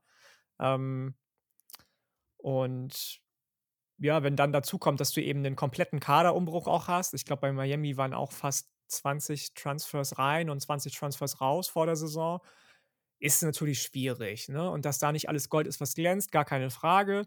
Aber gegen freaking Middle Tennessee, das darf halt nicht passieren. Ne? Ich meine, das ist so eine Phrase, die man immer raushaut, die ja auch aus dem Fußball kommt, so ein bisschen, es gibt keine Kleinen mehr, nachdem Deutschland mal gegen die Färöerinseln nur 1-0 gewonnen hat. Ähm, 2004 mit Rudi Völler irgendwie, keine Ahnung, wann das war. Legendär. Ähm, legendär. Mit Didi Hartmann danach das Interview. Ja, ja, genau, mit, mit Waldemar Hartmann, ja. Es hat er nur Hauptsache, ihr wisst es beide. Was mit euch? Ähm. äh, Waldemar Hartmann war sein Name, nicht Didi Hartmann. Das war äh, ein kleiner Namendreher ähm, gehabt. Didi Hamann und Waldemar Hartmann. Genau, genau. genau. Ähm, aber das, das muss man auch anerkennen, ja, dass die kleinen Programme, das sieht man bei Appalachian State, das sieht man bei James Madison, die jetzt gerade aus der FCS gekommen sind ähm, dass die mithalten können einfach, wenn das Coaching stimmt. Ich wollte schon hier hamburgerisch werden und stimmt sagen. Stimmt, ähm, wenn das Coaching stimmt, dann bist du einfach in der Lage und deswegen bin ich auch für das 12-Team-Playoff, Any Given Saturday, mal ein Spiel mitzuhalten. Vielleicht nicht kompetitiv über eine ganze Saison, aber ein Spiel geht immer. So, und das müssen sich einfach diese großen Programme bewusst machen, dass sie nicht immer mit 50 Punkten Unterschied die freaking Middle Tennessees der Welt aus dem Stadion schießen können oder werfen können, je nachdem, ähm, ohne sich vorzubereiten. Ja, was ich, ich, möchte noch eine Sache kurz ergänzen, bevor wir dann auch unseren, unseren kleinen Texas und Miami Rand wahrscheinlich dann auch zum Ende bringen. Ich bin, ich bin ganz bei dir, dass ich sage, aus so einer übergeordneten Perspektive, dass Texas da auf jeden Fall wahrscheinlich irgendwie das größere Problem mit hat, mit Erwartungen und Realität. Ich fand jetzt aber ehrlicherweise die, die Leistung von Miami deutlich alarmierender als das, was ich bei Texas gegen Texas Tech gesehen habe. Also das, was Miami da gespielt hat, war wirklich, also das war teilweise Leistungsverweigerung. Das waren deutlich zu viele Fehler in der Defense. Das war offensiv ganz schwach. Und in meinen Augen wurde Tyler Van Dyke leider Gottes zurechtgebencht. Also klar, also jetzt nicht, jetzt nicht, also jetzt nicht im Sinne von, er war, er war schlecht und er war erneut schlecht, sondern eher im Sinne von, man hat halt einfach gesehen, dass, dass Jay Garcia die Offense, in der Offense besser performt hat. Und wenn das nicht nur in diesem Spiel so der Fall ist, sondern eventuell auch im Training, dann musst du diese Competition einfach irgendwie am Leben erhalten, damit eventuell auch Tyler Van Dyke wieder zurückkommt. Ich weiß jetzt nicht, wie es für die Zukunft aussieht, aber ähm, akut würde ich sagen, sind die Alarmglocken bei Miami, bei Miami so nochmal deutlich äh, lauter am, am Schallen als bei, bei Texas. Yes. Da stimme ich zu. Äh, und ich muss abschließend zu mir sagen, alles, was ich eben gesagt habe, das hat sehr wenig für mich mit dem Coaching zu tun, weil das, was schiefläuft bei diesem Programm, ist ja jetzt schon über sehr viele verschiedene Head Coaches und Coaching-Staffs hinweg. Also deswegen, ich glaube, das hat äh, auch was damit zu tun, aber vielleicht auch nur bedingt. Ähm, da gibt es ja auch noch ganz andere Menschen und Gruppen, die da äh, Einflüsse haben. aber gut, wir werden es weiter beobachten und gehen mal weiter ganz kurz, weil es eigentlich ein cooles und spannendes Spiel werden sollte. Aber ich, ich äh, lüge jetzt hier nicht. Ich fand es auch ganz cool, so wie es gelaufen ist. Ähm, die Wisconsin Badgers sind nach, äh, nach Columbus gekommen, um gegen Ohio State zu spielen. Äh, beim, ich weiß nicht, sie haben es, glaube ich, Blackout genannt. Äh, das ganze Stadion hatte schwarz an. Die Buckeyes hatten unglaublich nice äh, All-Black-Uniforms an. Mm. Und Ohio State hat solide 21-0 nach dem ersten Viertel geführt. Und Wisconsin einfach komplett zerstört. Also dieses 52-21 ist meiner Meinung nach noch immer, das trifft es überhaupt nicht, wie das Spiel gelaufen ist. Also es ist einfach äh, noch viel zu undeutlich äh, letztendlich. Ähm, ja, Ohio State, Ohio State sah gut aus äh, und das, obwohl Jackson Smith und Jigba und die beiden Starting Cornerbacks äh, gefehlt haben. Ähm, das war auf jeden Fall ein ordentliches Zeichen, was die Buckeyes da gesendet haben. Habt ihr da noch was zu oder wollen wir weitergehen? Ich kann mich da nur jede Woche wiederholen. Für mich CJ Stroud auch einfach deutlich, deutlich eher in der Position, Quarterback 1 zu werden, in der oder dem kommenden Draft. Ich mag Bryce Young auch sehr und ich sehe den auch ganz klar in Position 2, aber CJ Stroud einfach so viel besser, wie er einfach so viel besser auch mit egal welchem Talent er vorgesetzt bekommt, anfangen kann, Offensiven zu spielen. Ähm, das ist schon beeindruckend, das muss ich schon sagen. Das finde ich jede, jede Woche wieder krass. Ja, äh, ich kann mich da fast nur anschließen. Also ich finde schon, dass man einen klaren Talentunterschied in Alabamas Offense und Ohio States Offense sieht, gerade was so die Skill-Position angeht und auch in der Tiefe. Also das, das ist für mich schon ein klarer Unterschied, aber CJ Stroud performt einfach so abgeklärt und ähm, eventuell machen wir diese Alabama-Ohio State-Debatte sogar nachher nochmal ganz kurz auf, äh, weil da sind ja sich auch die Leute einig, wie man denn jetzt am Ende des Tages äh, vorne sieht bei aktuellen Rankings. Naja, so viel dazu auf jeden Fall schon mal. Du bist gemutet, Julian. Mhm, ja. Endlich können wir es auch mal sagen. Mann, ey. Scheiße. Naja. Ähm, was ich eigentlich gesagt habe, ist, dass äh, es kein Wunder ist, dass der liebe Luca heute einfach nicht dazu gekommen ist. Denn eigentlich war die Chance ja da, einfach äh, zu sehen, ach, Texas verliert, dann marschieren wir jetzt hier ganz entspannt durch die Big 12. Aber Oklahoma war kein Stück besser. Sie haben gegen ein Team, was allerdings so einige Leute, ich gehöre da vielleicht nicht ganz zu, aber einige andere hier sehr, sehr hoch gesehen haben, der Big 12. Janik hebt den Arm. Ähm, die Kansas State Wildcats, die letzte Woche noch gegen Tulane verloren haben. Ähm, und auf einmal ist Adrian Martinez zum, weiß ich nicht, nächsten, jetzt fällt mir kein guter Vergleich ein, keine Ahnung, Lamar Jackson Light geworden. Äh, in, äh, auf verschiedene Arten und Weisen. Äh, und hat ein unglaubliches Spiel geliefert. Ne? Also am Ende gewinnt Kansas State 41-34. Adrian Martinez 148 Rushing Yards, vier Rushing Touchdowns. Also ich wusste, dass der athletisch war, aber das war schon wieder so beeindruckend. Ähm, und ja, auch wenn das Offensiv von Oklahoma sogar ganz solide war, am Ende macht das Kansas State und bringt sich trotz dieser dummen Niederlage letzte Woche in eine hervorragende Position in der Big 12. Ja, man muss sagen tatsächlich, dass auch da vielleicht wieder die die Lobhudelei auch meinerseits zum Beispiel für Oklahoma und für Brent Venables vielleicht ein bisschen verfrüht gekommen ist. Ähm, das sah schon defensiv wieder ähnlich nicht besorgniserregend aus, aber man hat gesehen, dass die Probleme, die sie in Spiel 1 und Spiel 2 hatten, defensiv nicht von ungefähr gekommen sind. Auch wenn es gegen Nebraska sehr, sehr gut aussah. Aber sind wir uns einig, glaube ich, Nebraska gehört schon auch zu diesem im Moment viel zitierten und oft zitierten von uns Bottom 25 Teams im Moment irgendwie, ist zumindest meine Meinung ähm, im College Football. Und da kannst du dann auch nur gut aussehen eigentlich. Mhm. Wenn nicht, wenn du dann gegen Middle Tennessee verlierst, dann heißt es halt auch Miami.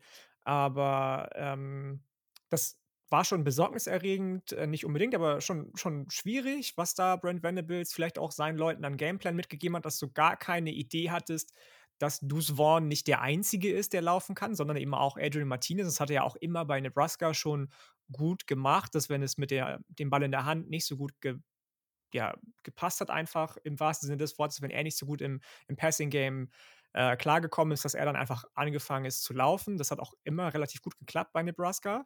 Ähnlich wie Scott Frost ja auch, sein langjähriger Mentor, der immer, immer stärker war mit, äh, dem, mit den Füßen quasi, als mit dem Ball äh, zu werfen. Und da hast du einfach kein Mittel gegen gehabt. Und ähm, du hast es schon gesagt, offensiv sah das gar nicht so verkehrt aus, aber wenn die Defensive eben in alte Zeiten zurückfällt und ähm, ja, so ein bisschen pre-Alex Grinch-mäßig auftritt, beziehungsweise pre-Alex Grinch ab 2020, davor war das ja auch eher magere Kost von Oklahoma immer, dann ähm, wird schwierig irgendwann, auch gegen so ein Team wie Kansas State und äh, nicht nur gegen die, sondern vielleicht auch in den nächsten Wochen. Was ich halt auch krass fand, war, ähm, wir haben vor der Preview so ein bisschen darauf rumgehackt, dass wir sagen, hey, die Offense besteht eigentlich irgendwie nur aus Deuce Vaughn und äh, viel mehr ist da nicht. Und kaum sagen wir das oder kaum jinxen wir es oder jinxst du es, ähm, ja, vier Targets für Ben Sinnott, sieben Targets für Philip Brooks, vier Targets für Malik Knowles. Also der hat den Ball super verteilt. Also äh, klar, er war auf dem Bein absolut, absolut. wirklich gut unterwegs, aber er konnte plötzlich den Ball verteilen über die Seams, über äh, schnelle Outroutes und so weiter und so fort. Und das haben wir einfach von Kansas State diese Saison noch nicht gesehen. Und gleichzeitig, klar, Oklahoma konnte Bo Punkte aufs Board bringen, aber ich finde, Kansas State konnte deutlich konstanter den Ball bewegen als Oklahoma in dem Spiel. Und ähm, das hat man am Ende auch gesehen. Also Oklahoma ist viel über Big Plays gekommen, gerade wenn sie gescored haben. Und ähm, ja, also ich, offensiv bin ich bei Oklahoma immer noch ziemlich sold. Also dafür ist einfach viel zu viel Talent und das sah auch nicht schlecht aus. Aber äh, defensiv war das jetzt das erste Mal so, so ein kleiner Wackler, den ich in der Form auch nicht erwartet hätte. Letztendlich ist ja auch für Texas und Oklahoma noch, noch gar nichts verloren in der Big 12. Ist ja noch alles offen. Mm, aber ja, auf jeden Fall war das natürlich jetzt ganz unterhaltsam. Äh, und ja, lass uns mal weitergehen. Wir können kurz drüber reden. Mm, da bin ich jetzt mal gespannt auf eure Einschätzung. UC hat bei Oregon State gespielt und Oregon State ist ja wirklich jetzt kein schlechtes Team. Ähm, gibt vielleicht ein paar Leute, die das nicht so beobachtet haben, so die letzten ein, zwei Jahre mh, mm, und das nicht so diese Entwicklung mitbekommen haben. Oregon State ist verdammt solide mh, mm, und diese Atmosphäre in Corvallis war auch richtig, richtig stark. Also das war sehr unterhaltsam anzuschauen. Ähm, UC gewinnt am Ende sehr, sehr knapp 17 zu 14 mm, und hatte gerade offensiv eine wirklich nicht so besondere Partie. Caleb Williams nur 16 von 36 angebracht. Ähm, aber defensiv war das dann schon sehr stark. Vier Interceptions hatten sie. Hm, diese Secondary hat aktuell die meisten Interceptions oder dieses Team hat äh, aktuell die meisten Interceptions im gesamten College Football. Hm, und da waren brutal starke Plays dabei. Also da waren wirklich so Deep Balls, wo der ähm, DB den, den praktisch Wide Receiver gespielt hat. Dinge, die man eigentlich fast nie sieht. Ähm, und nicht und dann aber auch nicht so, so reine fluky Dinger, sondern gesagt, man hat einfach das Talent dabei gesehen. Mhm. Ja, Janik, ist das jetzt eine Partie, wo wir sagen, wir haben jetzt UC in den letzten Wochen immer mal wieder auch gefeiert, das sah offensiv gut aus. Jetzt sah es offensiv überhaupt nicht gut aus, dafür sah es defensiv gut aus.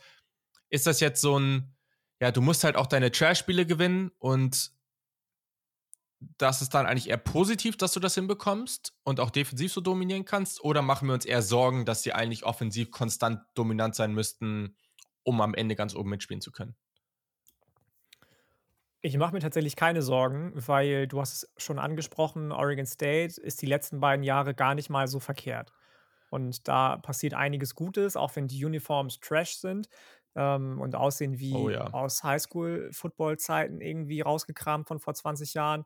Das muss nicht unbedingt sein, aber da ist schon einiges Gutes passiert in, äh, bei Oregon State und deswegen finde ich ganz im Gegenteil, beziehungsweise ähm, finde ich, dass, dass äh, USC das ganz abgeklärt gemacht hat und trotz dessen, dass die Offensive nicht so klicken konnte, wie sie die ersten Spiele geklickt hat, ähm, gut und positiv bemerkenswert, dass die Defensive dann so in die Bresche gesprungen ist und so dominant war und du da eben auch gesehen hast, wie wichtig das ist, dass Head Coach und Defensive Coordinator und auch Offensive Coordinator vielleicht dann, das ist aber Lincoln Riley ja sowieso in Personalunion, ähm, sich lange kennen so. Und dass es möglich ist, dass die ihre Philosophie USC so überstülpen, wie sie sie auch Oklahoma übergestülpt haben, jetzt jahrelang, und dass das so schnell funktioniert. Das ist eben das, was bei Texas nicht klappt. Das ist das, was bei Miami nicht klappt. Das funktioniert jetzt bei USC super, aber auch nur, weil Lincoln Riley sein Go-To-Guy als äh, Koordinator, sage ich mal, Alex Grinch mitnehmen konnte und überzeugen konnte, hey, komm mit mir mit. Hier wirst du genauso wie ich irgendwie noch viel mehr Erfolg haben können als bei Oklahoma. Oder was auch immer seine, seine, seine ähm, na, wie heißt das nochmal, wenn man irgendwas verkaufen will, sein Pitch war ähm, mhm. für, für ihn. Mh, hm, deswegen würde ich mir da gar keine Sorgen machen. So, also ganz im Gegenteil. Ich finde es andersrum stark zu sagen, okay, Plan A funktioniert nicht, aber Plan B, C, D, X, Y gibt es auch noch und mit denen kannst du dann halt auch gewinnen und wenn das klappt, umso besser. Sieht Claire auch so? Ja, ich sehe das ganz genauso. Ich glaube, für USC, also USC sollte einfach aufpassen, dass sich ihre kommenden Gegner defensiv nicht so viel vor Oregon State abgucken, weil das war wirklich zeitweise ziemlich gut, vor allem gegen den Pass. Ähm, was ich bei mhm. USC ganz interessant finde, wir haben alle ein relativ pass-heavy Team erwartet, aber USC kann den Ball deutlich besser laufen, als wahrscheinlich viele erwartet haben. Auch wenn sie mhm. jetzt, also vor allem mit Travis Dye, ähm, macht die Offense halt auch nochmal ein bisschen, bisschen versatiler und könnte auch für die Zukunft nochmal interessant werden. Und ähm, ja. ja. ja, du hast auch nochmal die Oregon State Uniforms äh, angesprochen. Also die werden es auf jeden Fall nicht ins Jersey of the Week schaffen. Auf keinen Fall. Das äh, auf keinen Fall, ja. Ähm, ich finde es spannend, ne? Weil diese Debatte oder diese Entwicklung, das könnte am Ende ja so kommen, dass du diese Top 3 Teams hast und dass du dann aber aus den anderen Conferences mal gucken, ob du jetzt aus der Big 12 dann noch ein Team hast, weiß ich nicht aber es könnte ja am Ende so kommen, dass du dann mit Clemson und mit USC dann aus jeweilig anderen Conferences so vielleicht sogar ungeschlagen mal gucken. Das wäre natürlich verrückt. Oder du hast es vielleicht sogar, dass Oklahoma jetzt in ein, die eine Niederlage oder Texas oder wer auch immer hat, die dann ungeschlagen, ja, wobei Texas hat schon Partie sonst verloren, da ist es schwieriger. Aber wenn Oklahoma jetzt durchmarschiert, UC und Clemson ebenfalls die eigene Conference gewinnen und auch vielleicht eine Niederlage dabei haben, ähm, dann, und das könnte Oregon ja auch noch machen, äh, dann könntest du ein sehr, sehr spannendes Szenario am Ende für dieses vierte Team im Playoff haben. Ähm, das äh, dürfte dann sehr, sehr interessant werden. Aber am Ende kommt es ja eh meist anders, als wir denken. Mhm. Und dann lass uns mal zu der vermeintlich letzten Partie gehen, die wir hier jetzt vielleicht ein bisschen ausführlicher besprechen müssen. Die findet nämlich in der bereits besagten, ähm, in der bereits besagten SEC statt. Und zwar hat Arkansas gegen Texas AM gespielt und es ist ziemlich so ausgegangen, wie die Buchmacher es vorher gesagt haben. Ich glaube, die hatten Texas AM als zwei oder zweieinhalb Punkte Favorit. Und am Ende hat Texas AM trotz einer offensiv wieder recht desolaten Leistung 23-21 hm, gewonnen. Max Johnson, der Quarterback, sieht immer noch so aus, als ob er den Ball vielleicht gerade vielleicht gerade von hier bis zum Ende des, äh, des Raumes werfen kann und kein Stück weiter aber sie haben Glück, dass sie mit Devon A-Chain einen der dynamischsten Spieler überhaupt im gesamten College Football haben. KJ Jefferson sah eigentlich wieder ganz gut aus, hatte aber ein Play, nämlich ein Fumble kurz vor der Endzone, ähm, der sehr, sehr bitter war, weil er zum Touchdown zurückgelaufen wurde. Ja, was machen wir jetzt damit? Wir hatten Arkansas eigentlich sehr, sehr hoch. Ähm, Texas A&M spielt irgendwie gefühlt nicht so richtig gut, gewinnt aber weiter. Ähm, was machen wir jetzt damit? Also ich muss sagen, bei Arkansas war halt auch viel Pech dabei, ne? Mit dem Field Goal, 1,30 vor Ende, das nichts geworden ist. Da waren einige Situationen, in denen, Texas, in denen Texas A&M schon hätte als der sichere Verlierer eigentlich vom Platz gehen müssen, kurz vor Ende der Partie und auch innerhalb der Partie. Und ähm, wenn du aber Scheiße am Schuh hast, hast du Scheiße am Schuh. Und das war bei Arkansas einfach der Fall in der Partie so. Und ähm, ich würde mir da gar nicht zu große Gedanken machen anstelle von Sam Pittman. Dass du nicht jedes Spiel gewinnst, ist klar. Ähm, und das es, es wäre, glaube ich, auch für so jemanden wie ihn fast schon unangenehm, mit 12-0 aus der Saison zu gehen oder 11-1 aus der Saison zu gehen. Ähm, unangenehm jetzt nicht, aber das würde vielleicht so ein bisschen seinem Americas Darling-Status schaden. Und ich möchte nicht sagen, dass ich Texas A&M den Sieg gönne, auf gar keinen Fall, weil die spielen halt einfach shitty Football, wenn du mich fragst. Die verlassen sich auf Dinge, die nicht da sind. Und äh, Jimbo Fischer hat trotzdem das größte Ego aller Zeiten, noch viel größer als das von Mario Cristobal oder Steve Sarkisian oder von Miami und Texas Fans so. Ähm, also ich weiß nicht, für mich ist das ein ganz, ganz bitter gelaufenes Spiel einfach für, für Arkansas. Natürlich muss man anerkennen, auf der anderen Seite, dass jetzt das schon zweimal passiert ist für AM, dass sie zweimal jetzt gegen ein geranktes Team vor allem defensiv sehr gut aussahen, ähm, nachdem sie Miami ja auch bei wenigen Punkten gehalten haben. Aber trotzdem würde ich einen Teufel tun und die wieder irgendwie in die Top 5, Top 6, Top 6 reinschmeißen. Hast du gerade indirekt ausdrücken wollen, dass Arkansas nicht alle Spiele gewinnen will und sich nicht darüber freuen würde? Doch, sie würden sich darüber freuen, mit Sicherheit, aber ich weiß nicht, ob es denen gut tun würde. Ja, okay, ich, ich, ich glaube, nicht. solche Programme. Wie kann dir das solch, denn nicht gut tun? Ich glaube, solche Programme wie Arkansas, die so immer on the verge to sieben, zwischen sieben und neun Siegen sind, wenn die auf einmal elf oder zwölf Spiele gewinnen, dann ist es einfach irgendwie, glaube ich, in SEC-Country, auch bei den Fans, gerne mal gesehen zu sagen, so jetzt müssen wir jedes Jahr elf Spiele gewinnen. Und wenn dann auf einmal Sam Pittman das Jahr drauf nur acht Spiele gewinnt und darauf wieder das Jahr nur acht Spiele gewinnt, ist er halt weg ich glaube, ich glaube, man kann es im Fußball ganz gut mit Borussia Dortmund vergleichen, weil Borussia Dortmund Danke, deutschlandweit ja. relativ mhm. viele Fans in der Zeit, wo sie die Bayern immer ärgern konnten, aber seitdem sie halt so konstant gut sind, äh, gibt es auch immer mehr Leute, die, die ein Problem mit dem Verein haben. Und äh, seitdem verlieren sie auch regelmäßigst gegen Bayern. Ja, ich, ich, ich, ich, ich sehe schon den Punkt. Ich glaube natürlich kein. kein Stimmt äh, nicht zu. Aber ja. Hm. kein, kein Programm dieser Welt ärgert sich darüber, wenn sie ungeschlagen durch eine Saison gehen, vor allem weil das Resultat. das wollte ich ja auch gar nicht sagen. Nein, aber, aber, ich glaube einfach, dass es dem Programm. Ja, doch schon, das wolltest du nein, sagen. Nein, ich mag Sam Pittman sehr, auch wenn ich das Angebot, das Offer von Arkansas wahrscheinlich nicht annehmen werde. Oh oh. dun, Kleiner dun, dun. Äh, Sneak Peek hier in der Aufnahme, aber ich glaube einfach nicht, dass das für, den, für das Wachstum des Programmes gut wäre, wenn sie direkt irgendwie dieses Jahr mit 12-0 durchgegangen wären oder mit 11-1. Ähm, genau. Sam Pittman left the chat. Okay. ja, gut.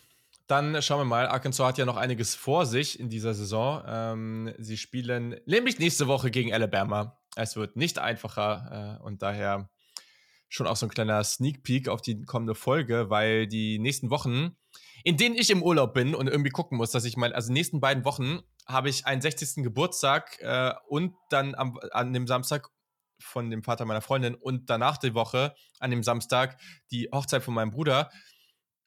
Und das sind gefühlt die loadesten, kann, kann man das so sagen, die geloadetsten, wie auch immer, College Football Wochenenden ever. Also ich habe keine Ahnung, wie das werden soll. Aber naja, es wird schon irgendwie. So, mh, mm, Abschließend können wir ja noch sagen, ich habe keine Ahnung, ob Washington in dieser Top 4, Top 5 von Yannick ist. Es wird sicherlich irgendwann noch mal so eine Top 5 geben äh, für sein Commitment. Aber nichtsdestotrotz, Washington wollen wir natürlich noch mal kurz erwähnen, weil wir mögen die ja gerne, die Huskies. Michael Penix Jr. mit wieder über 300 Passing Yards. Er hat aktuell die meisten Passing Yards in der gesamten FBS. Und äh, sie hatten acht Sacks gegen Stanford und ja, konnten 40 zu 22 gewinnen. Ganz stark. Absolut, absolut. Habe ich aber auch in der Preview, glaube ich, so, also da klopfe ich mir mal selbst auf die Schulter heute. Ich habe gesagt, ich glaube an die Wide Receiver, ich glaube an Penix Jr., ich glaube an die Running Backs. Die Defensive eh immer stark bei Washington und das hat genau so funktioniert, wie sie es wollten. Das sah, finde ich, deutlich, deutlich besser aus, auch wenn der Sieg in der Höhe am Ende nicht so hoch war wie der von USC gegen äh, Stanford, als der Sieg von, von USC, weil die da noch einige Punkte zugelassen haben in Garbage Time und da ein bisschen sloppy aussahen, fand ich. Und ähm, Washington, muss ich ganz ehrlich sagen, wir haben am Anfang des Jahres darüber oder am Anfang der Saison darüber gesprochen, dass die Pac-12 schon wieder völlig, völlig lost ist nach den ganzen ersten Spielen. Aber jetzt andersrum ähm, finde ich das gar nicht mal mehr. Und ich würde mich nicht wundern, wenn da, das hast du eben auch schon gesagt, wenn da ein Team oder ein oder zwei Teams bis kurz vor Ende vielleicht so in den Top Ten auftauchen vom AP oder College Football Playoff Poll und dann ähm, eines vielleicht sogar, wer auch immer das dann ist, reingrätschen kann und sagen kann, hier den Nummer 4 Spot übernehmen wir einfach mal. Okay. So, wir haben keine Zeit mehr, deswegen, wir haben zwei Spiele, die nicht gerankt, äh, wo, oder wo, die ich jetzt gerade hier in der Auflistung nicht hatte. Und da müssen wir, da muss jeder von euch jetzt ein Statement, und das dürfen maximal zwei Sätze sein, müsst ihr jetzt dazu sagen. Ich weiß, das ist viel zu wenig, aber es sind halt einfach zu viele krasse Spiele gewesen. Minnesota gewinnt 34 zu 7 gegen Michigan State und hat äh, vor dem letzten Viertel, jetzt muss ich das hier irgendwie zusammenrechnen, äh, bin ich behämmert, hier 24 zu 0 geführt. Okay, was sagt man dazu? Mo Ibrahim, Top 3 Running Back im kommenden Draft. Ja, genau das wollte ich auch sagen. Ist so. Das ist euer Statement zu dieser Partie? Ja. Okay. Ja, ich, ich sag nur, ich habe mich auf, ich habe drei oder vier Teams, nee, ich habe drei Teams, glaube ich, vor Maryland in der Big Ten gesehen und hatte Penn State weiter unten. Und ich habe, glaube ich, die, das falsche Team da oben reingepackt. Ähm, aber ja, mal gucken, ob Michigan State sich aus diesem Loch wieder rauskämpfen kann in den nächsten Jahren. So, und dann äh, eine, eine, unglaublich unterhaltsame, eine unglaublich unterhaltsame Partie und sehr, sehr cooles Ende, glaube ich, auch wenn wir App State hier im Podcast durchaus mögen. Quarterback Todd Centeo, der sehr unterhaltsam gespielt hat, und äh, die James Madison Dukes, die Maddies, äh, die kann man die auch nennen, finde ich, finde ich witzig, ähm, gewinnen 32 kann man auch 8, machen.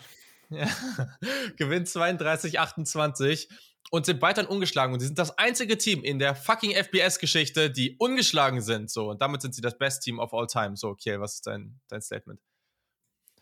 Ja, ähm, mein Statement ist dazu, dass App State gefühlt an guten Tagen jeden schlagen kann und an schlechten Tagen wahrscheinlich auch gegen irgendein so Division 3 Team verlieren würde. Es ist manchmal. Also bitte. Ist, ja, es ist jetzt ein bisschen übertrieben, aber es ist einfach ein Riesenauf und Ab und deswegen macht es auch Spaß, sie zu gucken.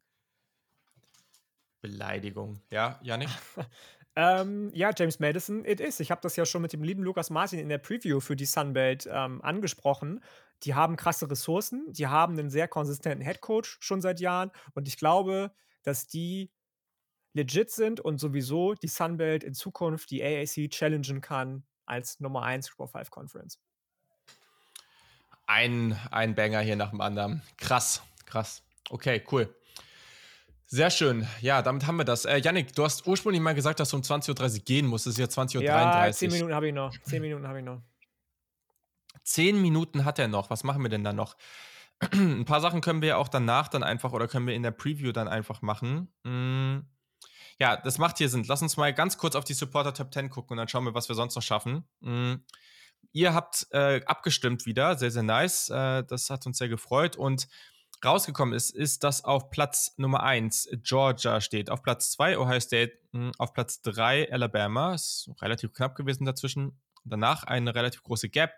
Auf 4 Michigan, auf 5 Clemson, hm, auf 6 USC, auf 7 Tennessee, auf 8 Kentucky. Das ist, glaube ich, in den AP-Rankings andersrum. Auf 9 Penn State und auf 10 die Washington Huskies. Habt ihr irgendein Statement dazu, was euch überrascht oder was ihr nicht gut findet, was ihr anders gemacht habt? Ähm, ich habe noch zwei Teams drin, beziehungsweise ein Team habe ich höher. Ich habe Washington ein kleines Stück höher. Ich bin ziemlich sold auf den. Und äh, mir persönlich, und ich finde, die, da sollte man nicht zu viel drauf schlafen. Fehlt, also ich glaube, Florida State könnte zumindest mal um einen Platz in den Top 10 challengen. Hatte ich auch drin tatsächlich als Nummer 10 in den Top 10 Florida State. Ich finde aber allgemein haben die Hörer und Hörerinnen, Supporter, Supporterinnen äh, deutlich realistischer abgestimmt, ähm, was das Wochenbild so anbelangt, äh, nach vier Wochen als im ersten Versuch. Also habt ihr gut gemacht, Leute. Das äh, sieht doch deutlich reali realistischer aus als äh, die erste Top 10. Ja, wir streben ja alle in unserem Leben nur nach der äh, Absolution von Yannick Politowski. Äh, deswegen. Nein, also. Wollten wir nicht noch, äh, äh, Entschuldige? Was denn? Wollten wir nicht noch hier, hier bestes 4-0 und schlechtestes 4-0-Team? Ja, machen wir auch noch. Nice. Mm, wenn wir Zeit finden. Aber ja, also äh, genau, ich wollte doch dazu sagen, ihr, ihr sprecht genau das an, was ich hier auch habe. Ich habe auf 10 Florida State und auf 9 Washington. Und dann bin ich dieser eine Mensch, der Tennessee auf 4 gewählt hat. Hm, weil wenn wir halt sowas machen in so einer AP, so AP-Post-Style und wir gucken uns an, was diese Teams bisher geleistet haben, dann finde ich es schwierig, Tennessee als beste Offense aktuell nach Points per Game, äh, Yards per Game äh, im College Football nicht ganz da nach oben zu packen, weil sie haben einfach mehr geleistet als die anderen Teams. Mhm, ob das da so bleibt, wird verdammt schwer. Aber ja, okay. Ich dann, bin auch froh, äh, dass wir äh, Ohio State vor Alabama haben. Sorry, Kiel, aber ist so ich, ich habe nach dem Wochenende schon wieder so, eine komische, so ein komisches Ranking gesehen von irgendeinem so Dude. Nein, das ist gar nicht irgendwie wochenmäßig jetzt aufgeteilt, sondern nur danach, äh, das war irgendein so ein bekannter Twitter-Dude, äh, was die Teams noch, was der Outlook so ist. Also gar nicht irgendwie, was jetzt der Recency Bias und so weiter anbelangt. Da war Alabama auf 1 oder 2 und Miami ist aber 20 Plätze gedroppt, weil sie mit Tennessee verloren haben. Also natürlich gar nicht irgendwie Wochen-Recency Bias. So, nein, nein, ich muss das mal suchen. Die, die Grafik finde ich nochmal. Ähm, ich sag dazu nichts, also noch nichts. Keine Angst, da kommt noch was. Also ich habe Ohio State auf drei, aber ich traue mich einfach nicht. ich weiß nicht, Kingston. Du hast ja auch gesagt, sie covern nicht gegen Wisconsin. Ja, so deutlich war, ja doch, war deutlich. Naja, okay. Okay, dann lass uns vielleicht mal unsere Awards hier rauslassen. Mm. Und die machen wir dann einfach vor der Preview. Ist ja eigentlich entspannt, ist ja kein Problem. Wir hatten uns eigentlich so ein kurzes Thema vorgenommen. Das machen wir jetzt halt einfach relativ zackig. Ähm, und zwar wollten wir einfach mal auf die Teams gucken, die ungeschlagen sind. Und einmal raushauen, welches Team wir da als overrated und welches wir als underrated ansehen. So, Yannick. Und jetzt bin ich gespannt, wen du da hast. Soll ich mit overrated oder mit underrated anfangen? Lass mal overrated kurz alle machen. Okay. Overrated ist bei mir leider, ähm, was heißt leider? Äh, Kentucky. Kentucky 4 und 0. Kentucky, ja, gegen Florida gewonnen. Läuft. Äh, Kentucky super sympathisch mit Max Dupes als Head Coach. Feiere ich, total geil. Aber Kentucky, ja, hm, die haben ansonsten gespielt gegen Miami, Ohio, gegen Northern Illinois. Und da sah die Defensive komischerweise gegen beide zum Teil echt wackelig aus. Youngstown State hast du jetzt 31-0 geschlagen, okay. Aber das ist auch, glaube ich, so, ist das nicht so eine, so eine, so eine Ivy League-Truppe irgendwie? Weiß ich gar nicht so genau. Ich habe keine nee. Ahnung. Also ich, ich, ich weiß es nicht. Ähm, ist auch egal. Aber Youngstown State? Ich glaube nicht. Ja? Also ich nee? glaube, okay. das äh, ne. Ähm, auf jeden Fall sah die Defensive echt wackelig aus. Du bist auf Platz 128 von 132 in Sack Rate allowed, national bisher so. Die O-Line ist deutlich, deutlich schwächer als in den Jahren davor, als sie mit äh, Kennard und so weiter und so fort immer noch mal wieder das ein oder andere Draft-Prospect hervorgebracht haben. Das gefällt mir nicht so gut, weswegen auch Will Levis definitiv im Moment noch ein paar Probleme hat, ähm, die er im letzten Jahr zum Beispiel nicht hatte. Und ähm, ja, ich bin gespannt, was äh, jetzt nächste Woche oder diese Woche ist es ja schon gegen Ole Miss passiert, mh, hm, die ja auch defensiv gegen Georgia, gegen, nicht gegen Georgia Tech, defensiv jetzt gegen Tulsa nicht ganz so gut aussahen, aber die Wochen davor immer stark aussahen, zum Beispiel gegen Georgia Tech keinen Punkt zugelassen haben. Und mit der Rushing Attack, die, die Ole Miss da fährt, ähm, ob man da zurechtkommt anstelle von, von Kentucky. Deswegen mein Nummer 1 overrated Team ähm, 4 und 0 Kentucky. Ja, ich kann es nochmal kurz raushauen hier an der Stelle. Ich habe gerade nochmal nachgeguckt. Äh, Ivy League-Schulen sind Princeton, Harvard, Yale, University of Pennsylvania, Dartmouth, äh, Brown, Cornell und Columbia. Wo ist eigentlich Brown? Alle anderen weiß ich, aber wo ist eigentlich Brown? Brown ist in Providence. Äh, mhm. Also ich dachte, das ist alles da äh, East Coast irgendwie. Ja, ah. alles irgendwie ganz oben East Coast, ne? So im Bereich New England, ein bisschen weiter unten. ja, genau, irgendwie sehr stark. Ja, ja. Providence Rhode Island äh, ist ja, das. Das ist, ich gucke Ganz weit oben rechts. Ja, es ist ziemlich das nah an so, Boston sogar dran. Das ist sehr, so sehr nah an Boston den, dran. Von den Staaten, die so, so, so ein Pfeil auf ihren Staat bekommen auf Weltkarten, weil der Name nicht reinpasst, weil es so klein ist. Ja, genau. So, äh, okay, wen hast du?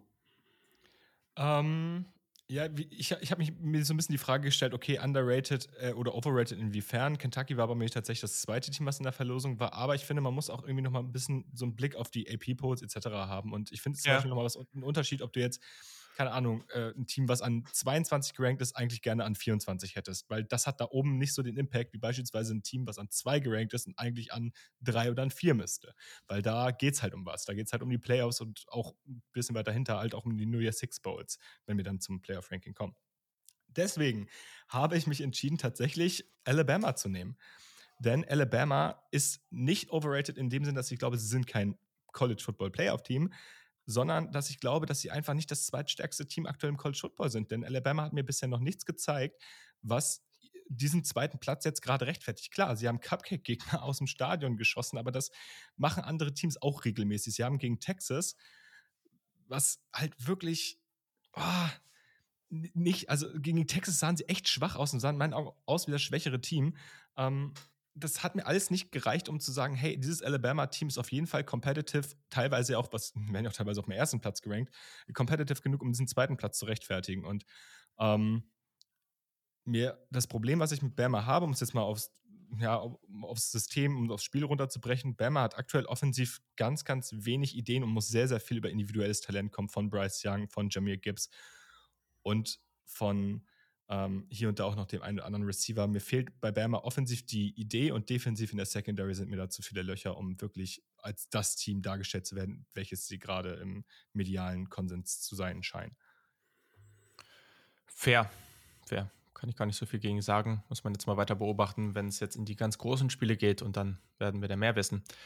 Ich habe hier NC State. Mmh die haben nach Yards per Game eine Top 20 Defense. Offensive ist relativ durchschnittlich. Ähm, Gerade das Passing Game ist irgendwie noch nicht so wirklich da, wo wir es erwartet haben. Und dann hatte man zwei Cupcake-Gegner und dann gegen East Carolina einfach absurd viel Glück. Das hätte man eigentlich nicht gewinnen dürfen. Mm, und ja, gegen Texas Tech hat man zum Beispiel gewonnen.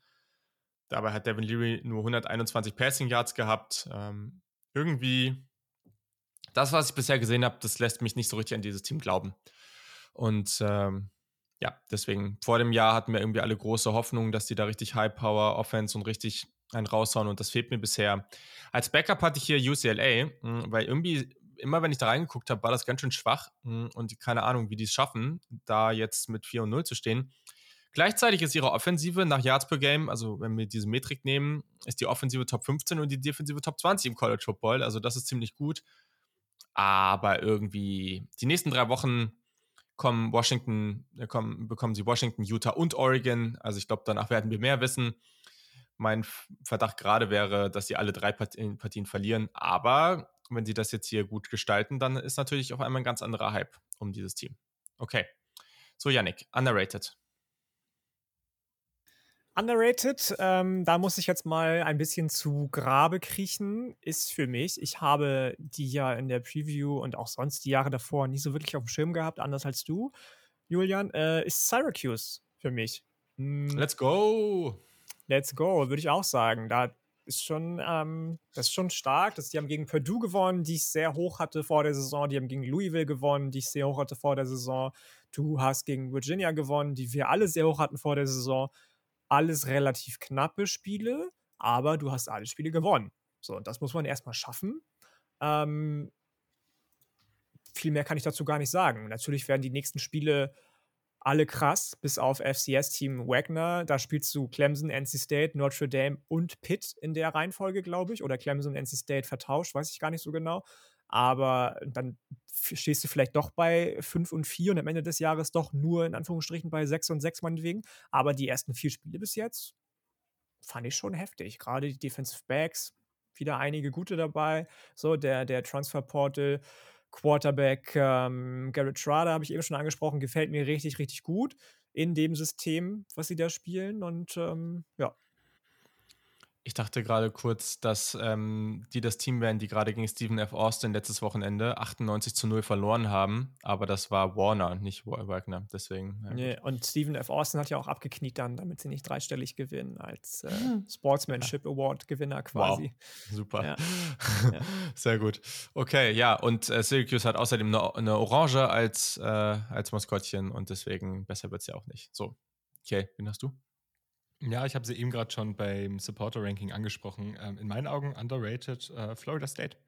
Ähm, ist im AP-Poll aktuell auf 23 gerankt und ähm, im Gegensatz zu einigen anderen Teams, die 4 und 0 stehen, hat Florida State schon, vier, äh, schon drei FBS-Opponents gesp äh, gespielt und vor allem jetzt am letzten Spieltag gegen Bo Boston College. Ähm, wir haben über das Spiel nicht gesprochen, aber sahen die so dominant aus. Also sie sahen wirklich dominant aus. Die Spiele gegen Louisville und gegen LSU kann man sagen, okay, das war knapp, das war nicht komplett souverän, aber gegen Boston College, von dem ich sehr enttäuscht bin, um ehrlich zu sein, äh, ähm, sahen die wirklich dominant aus und sahen aus wie ein Team, was eigentlich ähm, nochmal bestimmt fünf bis zehn Ranking-Plätze äh, nach oben gerankt werden könnte. Okay, ja. Und ich habe, ist jetzt vielleicht auch nicht so überraschend, aber ich habe Tennessee hier hingepackt. Ähm, am Ende sind in der AP Poll gerade Michigan, Clemson und Kentucky höher gerankt und das sehe ich halt zum aktuellen Zeitpunkt einfach nicht. Hm, sie haben die beste Yard äh, Offense im College Football, sie haben zwei gute Gegner ähm, geschlagen. Die Defensive ist natürlich schlechter, aber das, was am Ende das, sie davon abhalten wird, ins Playoff zu kommen, ist halt wirklich, du hast zwei sehr schwere Gegner. Wenn du jetzt einen schlägst, dann musst du aber, also wenn sie Georgia schlagen würden, was sehr schwer ist, dann müssten sie ja Alabama nochmal besiegen oder müssten sie ja nochmal spielen im Championship Game, um dann nicht zwei Partien zu verlieren. Das wird verdammt schwer. Also, wenn, dann müssten sie wirklich diesen Perfect Storm dieses Jahr haben. Was sicherlich mit dem Quarterback im letzten Jahr und so schon, also ich halte es jetzt nicht für komplett ausgeschlossen. Mhm. Letztendlich haben sie aktuell die beste Offensive im College Football nach Yards per Game und deswegen, aber im Konsens einfach zu dem, was wir bisher gesehen haben, finde ich es ein bisschen komisch, dass sie so niedrig gerankt sind. Ähm, wobei es halt da auch sicherlich wieder einiges mit dem Namen zu tun hat äh, und mit dem, was, sie, was man erwartet, was passieren wird. Aber ich habe hier Tennessee. Okay. Damit Aber haben wir es. Fair. Also, das ja? ist ja das, das ich finde es super fair, dass du die da hast. Also, das ist ja das, was ich auch schon seit Jahren sage, dass ich es nie nachvollziehen mhm. kann, dass aufgrund von Leistungen, die vor einem, zwei, drei, vier, fünf, sechs, sieben Jahren passiert sind, immer wieder dieselben Teams zehn Wochen lang erstmal an der Spitze der AP-Polls stehen. So mhm. egal, was für Cupcake-Gegner Alabama immer jedes Jahr in den ersten Wochen der Saison spielt, sie stehen immer wieder an der Spitze. So, und dann kann man schon, finde ich, wie du den Case machen und sagen, nein, Tennessee hat jetzt zweimal schon solche starken Siege vorzuweisen. Oder was Kell auch gesagt hat, FSU hat schon starke Siege vorzuweisen. Warum stehen die nicht höher? So. Ja. Okay, abschließend mh, hm, noch kurzer Bericht äh, zu unserem Lieblingsprogramm Yukon. Hm, der gute Joe Aruda, äh, ein Yukon Men's Basketball und Football Writer, schreibt, dass das Yukon Football Roster so dünn ist auf Running Back, dass sie überlegen, den 6 Foot und 300 Pfund Defensive Lineman Jelani Stafford äh, auf Running Back zu spielen, der das Ganze auch in der Highschool schon gemacht hat. Ja, mal gucken. Wir werden es äh, sicherlich dann äh, irgendwo zu sehen bekommen. Ähm, immer wichtig, mit den größten und besten Programmen im College Football das Ganze zu beenden. Vielen Dank, ihr beide. Äh, hat wieder eine Menge Spaß gemacht. Ähm, denke, es ist jetzt auch eine ganz gute Länge und dann wird es diese Woche dann auch wieder am Donnerstag, wenn wir es irgendwie hinbekommen, ähm, eine Preview-Folge geben. Denn uns steht eine sehr, sehr, sehr, sehr, sehr gute Woche im College Football bevor, wenn ich mich jetzt nicht ganz täusche. Aber ich kann jetzt hier nochmal kurz drauf gucken, um mir so einen kurzen Spoiler zu geben. Jetzt habe ich hier natürlich nicht die richtige Ansicht gehabt. Also wir haben zum Beispiel schon vom Freitag auf Samstag Washington, UCLA, äh, zwei umgeschlagene Teams. Wir haben Michigan, Iowa, wir haben Kentucky, Ole Miss, wir haben Oklahoma, TCU, wir haben Alabama, Arkansas, wir haben Oklahoma State gegen Baylor, wir haben Wake Forest gegen Florida State, wir haben NC State gegen Clemson. Ähm, also da waren jetzt, glaube ich, vier oder fünf Partien zwischen Top 25 Programmen dabei. Und ich denke, das wird sehr, sehr, sehr cool und vielleicht wird es ja auch die eine oder andere Überraschung geben.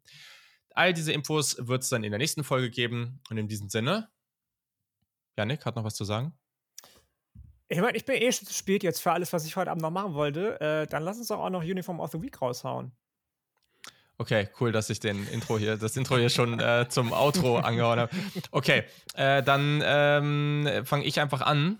Hm, ich habe hier, obwohl ich mit diesem Programm nichts, also wirklich 0,0 anfangen kann und ich habe da echt überhaupt keinen kein Bezug zu diesem Programm. Aber ich fand diese Kansas State Uniforms auch wirklich mal ausnahmsweise wirklich von, also komplett diese Uniforms, die waren so retro, die waren echt, ich glaube auch so silberne Hosen oder sowas. Also es war auf jeden Fall, es hatte echt einen Vibe. So, und ich mochte es einfach sehr, sehr gerne. Und ihr merkt das langsam, ich nähere mich diesem Lila immer mehr an. Ne? Es ist komisch, aber ja. Ja, ich mach mal weiter. Ähm, meine Uniform of the Week, wir haben eigentlich darüber gesprochen, All Blacks, All Whites, hatten wir noch so eine kleine Diskussion, ob es denn wirklich so smart ist, das zu machen und ob man es dann eventuell tun sollte, wenn die nicht eh alle auf einem sehr, sehr hohen Niveau äh, schon durch die Gegebenheit All Black, All White sind. Aber ich muss sagen, das, was Arkansas da am Wochenende gegen Texas AM anhatte, fand ich sehr, sehr nice, vor allem in der Kombination mit dem Helm. Und ähm, es hat mich ein bisschen an das erinnert, was Oklahoma äh, mal als alternatives Jersey hatte, ähm, mit diesen extra Elementen in Rot, ähm, aber in meinen Augen in deutlich besser und in deutlich dynamischer und das hat mir dann äh, ziemlich gut gefallen. Mhm. Janik? Also, ich weiß nicht, ob ich jetzt hier den kompletten Shitstorm ernte, aber das hat Kjell auch schon Wahrscheinlich. gesagt. Wir haben ja eigentlich gesagt, ähm, All Black oder All White lassen wir irgendwie mal raus aus der Contention. Ich habe erst überlegt, ob ich Mississippi State reinnehme, aber das haben wir dann doch irgendwie, weil die ja auch in so einem, so einem Vintage-Retro-Trikot gespielt haben, irgendwie, das fand ich dann doch irgendwie ein bisschen zu, zu dünn und die Schrift hat mir auch nicht so gut gefallen auf, dem, auf der Uniform. Ähm, ich habe erst überlegt, San Jose State zu nehmen. Die hatten so ein All Black mit Mhm. leichten blauen Applikationen äh, an und da war die Schrift auch ein bisschen stilisiert. Das äh, fand ich irgendwie ganz, ganz cool und bin dann aber doch hängen geblieben bei, ich weiß nicht, ob ihr es gesehen habt. Ähm, und das ist jetzt wahrscheinlich der mega, mega krasse Außenseiter-Pick. Ähm, es war, glaube ich, New Mexico State, die Lobos, die so ein All-White-Trikot gehabt haben mit, mit so azurblauen Applikationen und rotem Helm. Gegen Guckt wen das haben die mal an. gespielt? Äh, das, ich, ich muss, ich suche das mal kurz hier, warte mal. Äh, New Mexico State, äh, heißen die nicht irgendwie mit, mit Spitznamen Lobos oder so? Keine Ahnung. Ich Ja, ja, aber gegen wen haben die Tier ist. gespielt? Gute Frage. Ähm, ich suche das mal kurz bei Uniswag und ähm, War das, du hast gesagt, ein All Moment. White. Okay. Ich kann ja in der Zeit sagen, also ich wollte jetzt auch, ich, ich nehme ja dann auch gerne mal Sachen, die jetzt nicht so offensichtlich sind, weil Ohio State hatte offensichtlich diese Woche die niceste Uniform an, die es jemals gegeben hat. Ähm, aber das wollte ich jetzt da mal nicht so offensichtlich raushauen. ja, Ist ich das so? es gab wieder viele All Whites, die ich super geil fand, viele All Blacks, die ich super geil fand. Ähm, Also ich sehe jetzt hier was von New Mexico. Ach nee, es sind die Aggies, New Mexico State. Hm. Haben die so zwei State, Applikationen es New so? Mexico. Warte mal.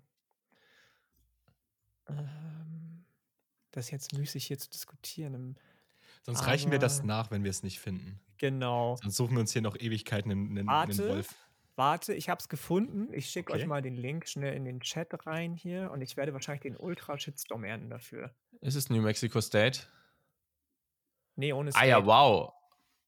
Ah, New Mexico ist es. Oh, die sind anders. Yo. Die Okay. sind ungewohnt. Die sehen, die sehen aus wie aus den Anfang der 2000er. Aber Und gut. deswegen fand ich die ganz geil. Ja, Das ist so hier, wie heißt dieser Film? Äh, Any Given Sunday? So, da würden die da so in, in, in so eine NFL würden die irgendwie passen. Aber eigentlich, eigentlich ist es nicht schlecht, so für das, was mir hier drunter angezeigt wird, ja. Ja, und auch das, was sie auf den, auf den, äh, auf, an den Schultern haben, äh, dieses Wappen da, das sieht eigentlich ganz Ja. nice aus. Hat auch, hat fast Ja. schon so ein bisschen Basketball-Feeling, so vom, vom, vom Stil her. Manche Retro-Basketball-Jerseys gehen auch in so eine Richtung. So ein bisschen Houston Oilers auch. Ja, Mhm, ja. mhm. Ja. Ja? Not bad. Ja, ja not bad. Cool, Ja. cooler Pick. Kein, kein Shitstorm hier. Okay, cool. Ah, So, ich habe es cool. eben schon Das- gesagt. äh, Das war's jetzt an dieser Stelle. Wir sind jetzt durch. Äh, wünschen euch noch äh, eine schöne Zeit. Die nächste Folge kommt ja schon bald. Also hört diese schnell, beziehungsweise wenn ihr hier angekommen seid, habt ihr sie ja schon gehört. Deswegen äh, unnötig, das hier an dieser Stelle zu sagen. Äh, genau. Genießt das hoffentlich bei euch nicht so kalte Wetter und dann hören wir uns bald. Bis dann. Tschüssi. Go Bucks. Ciao. ciao. Roll Tide. Und Janik sagt nichts, wie immer. Tschüssi.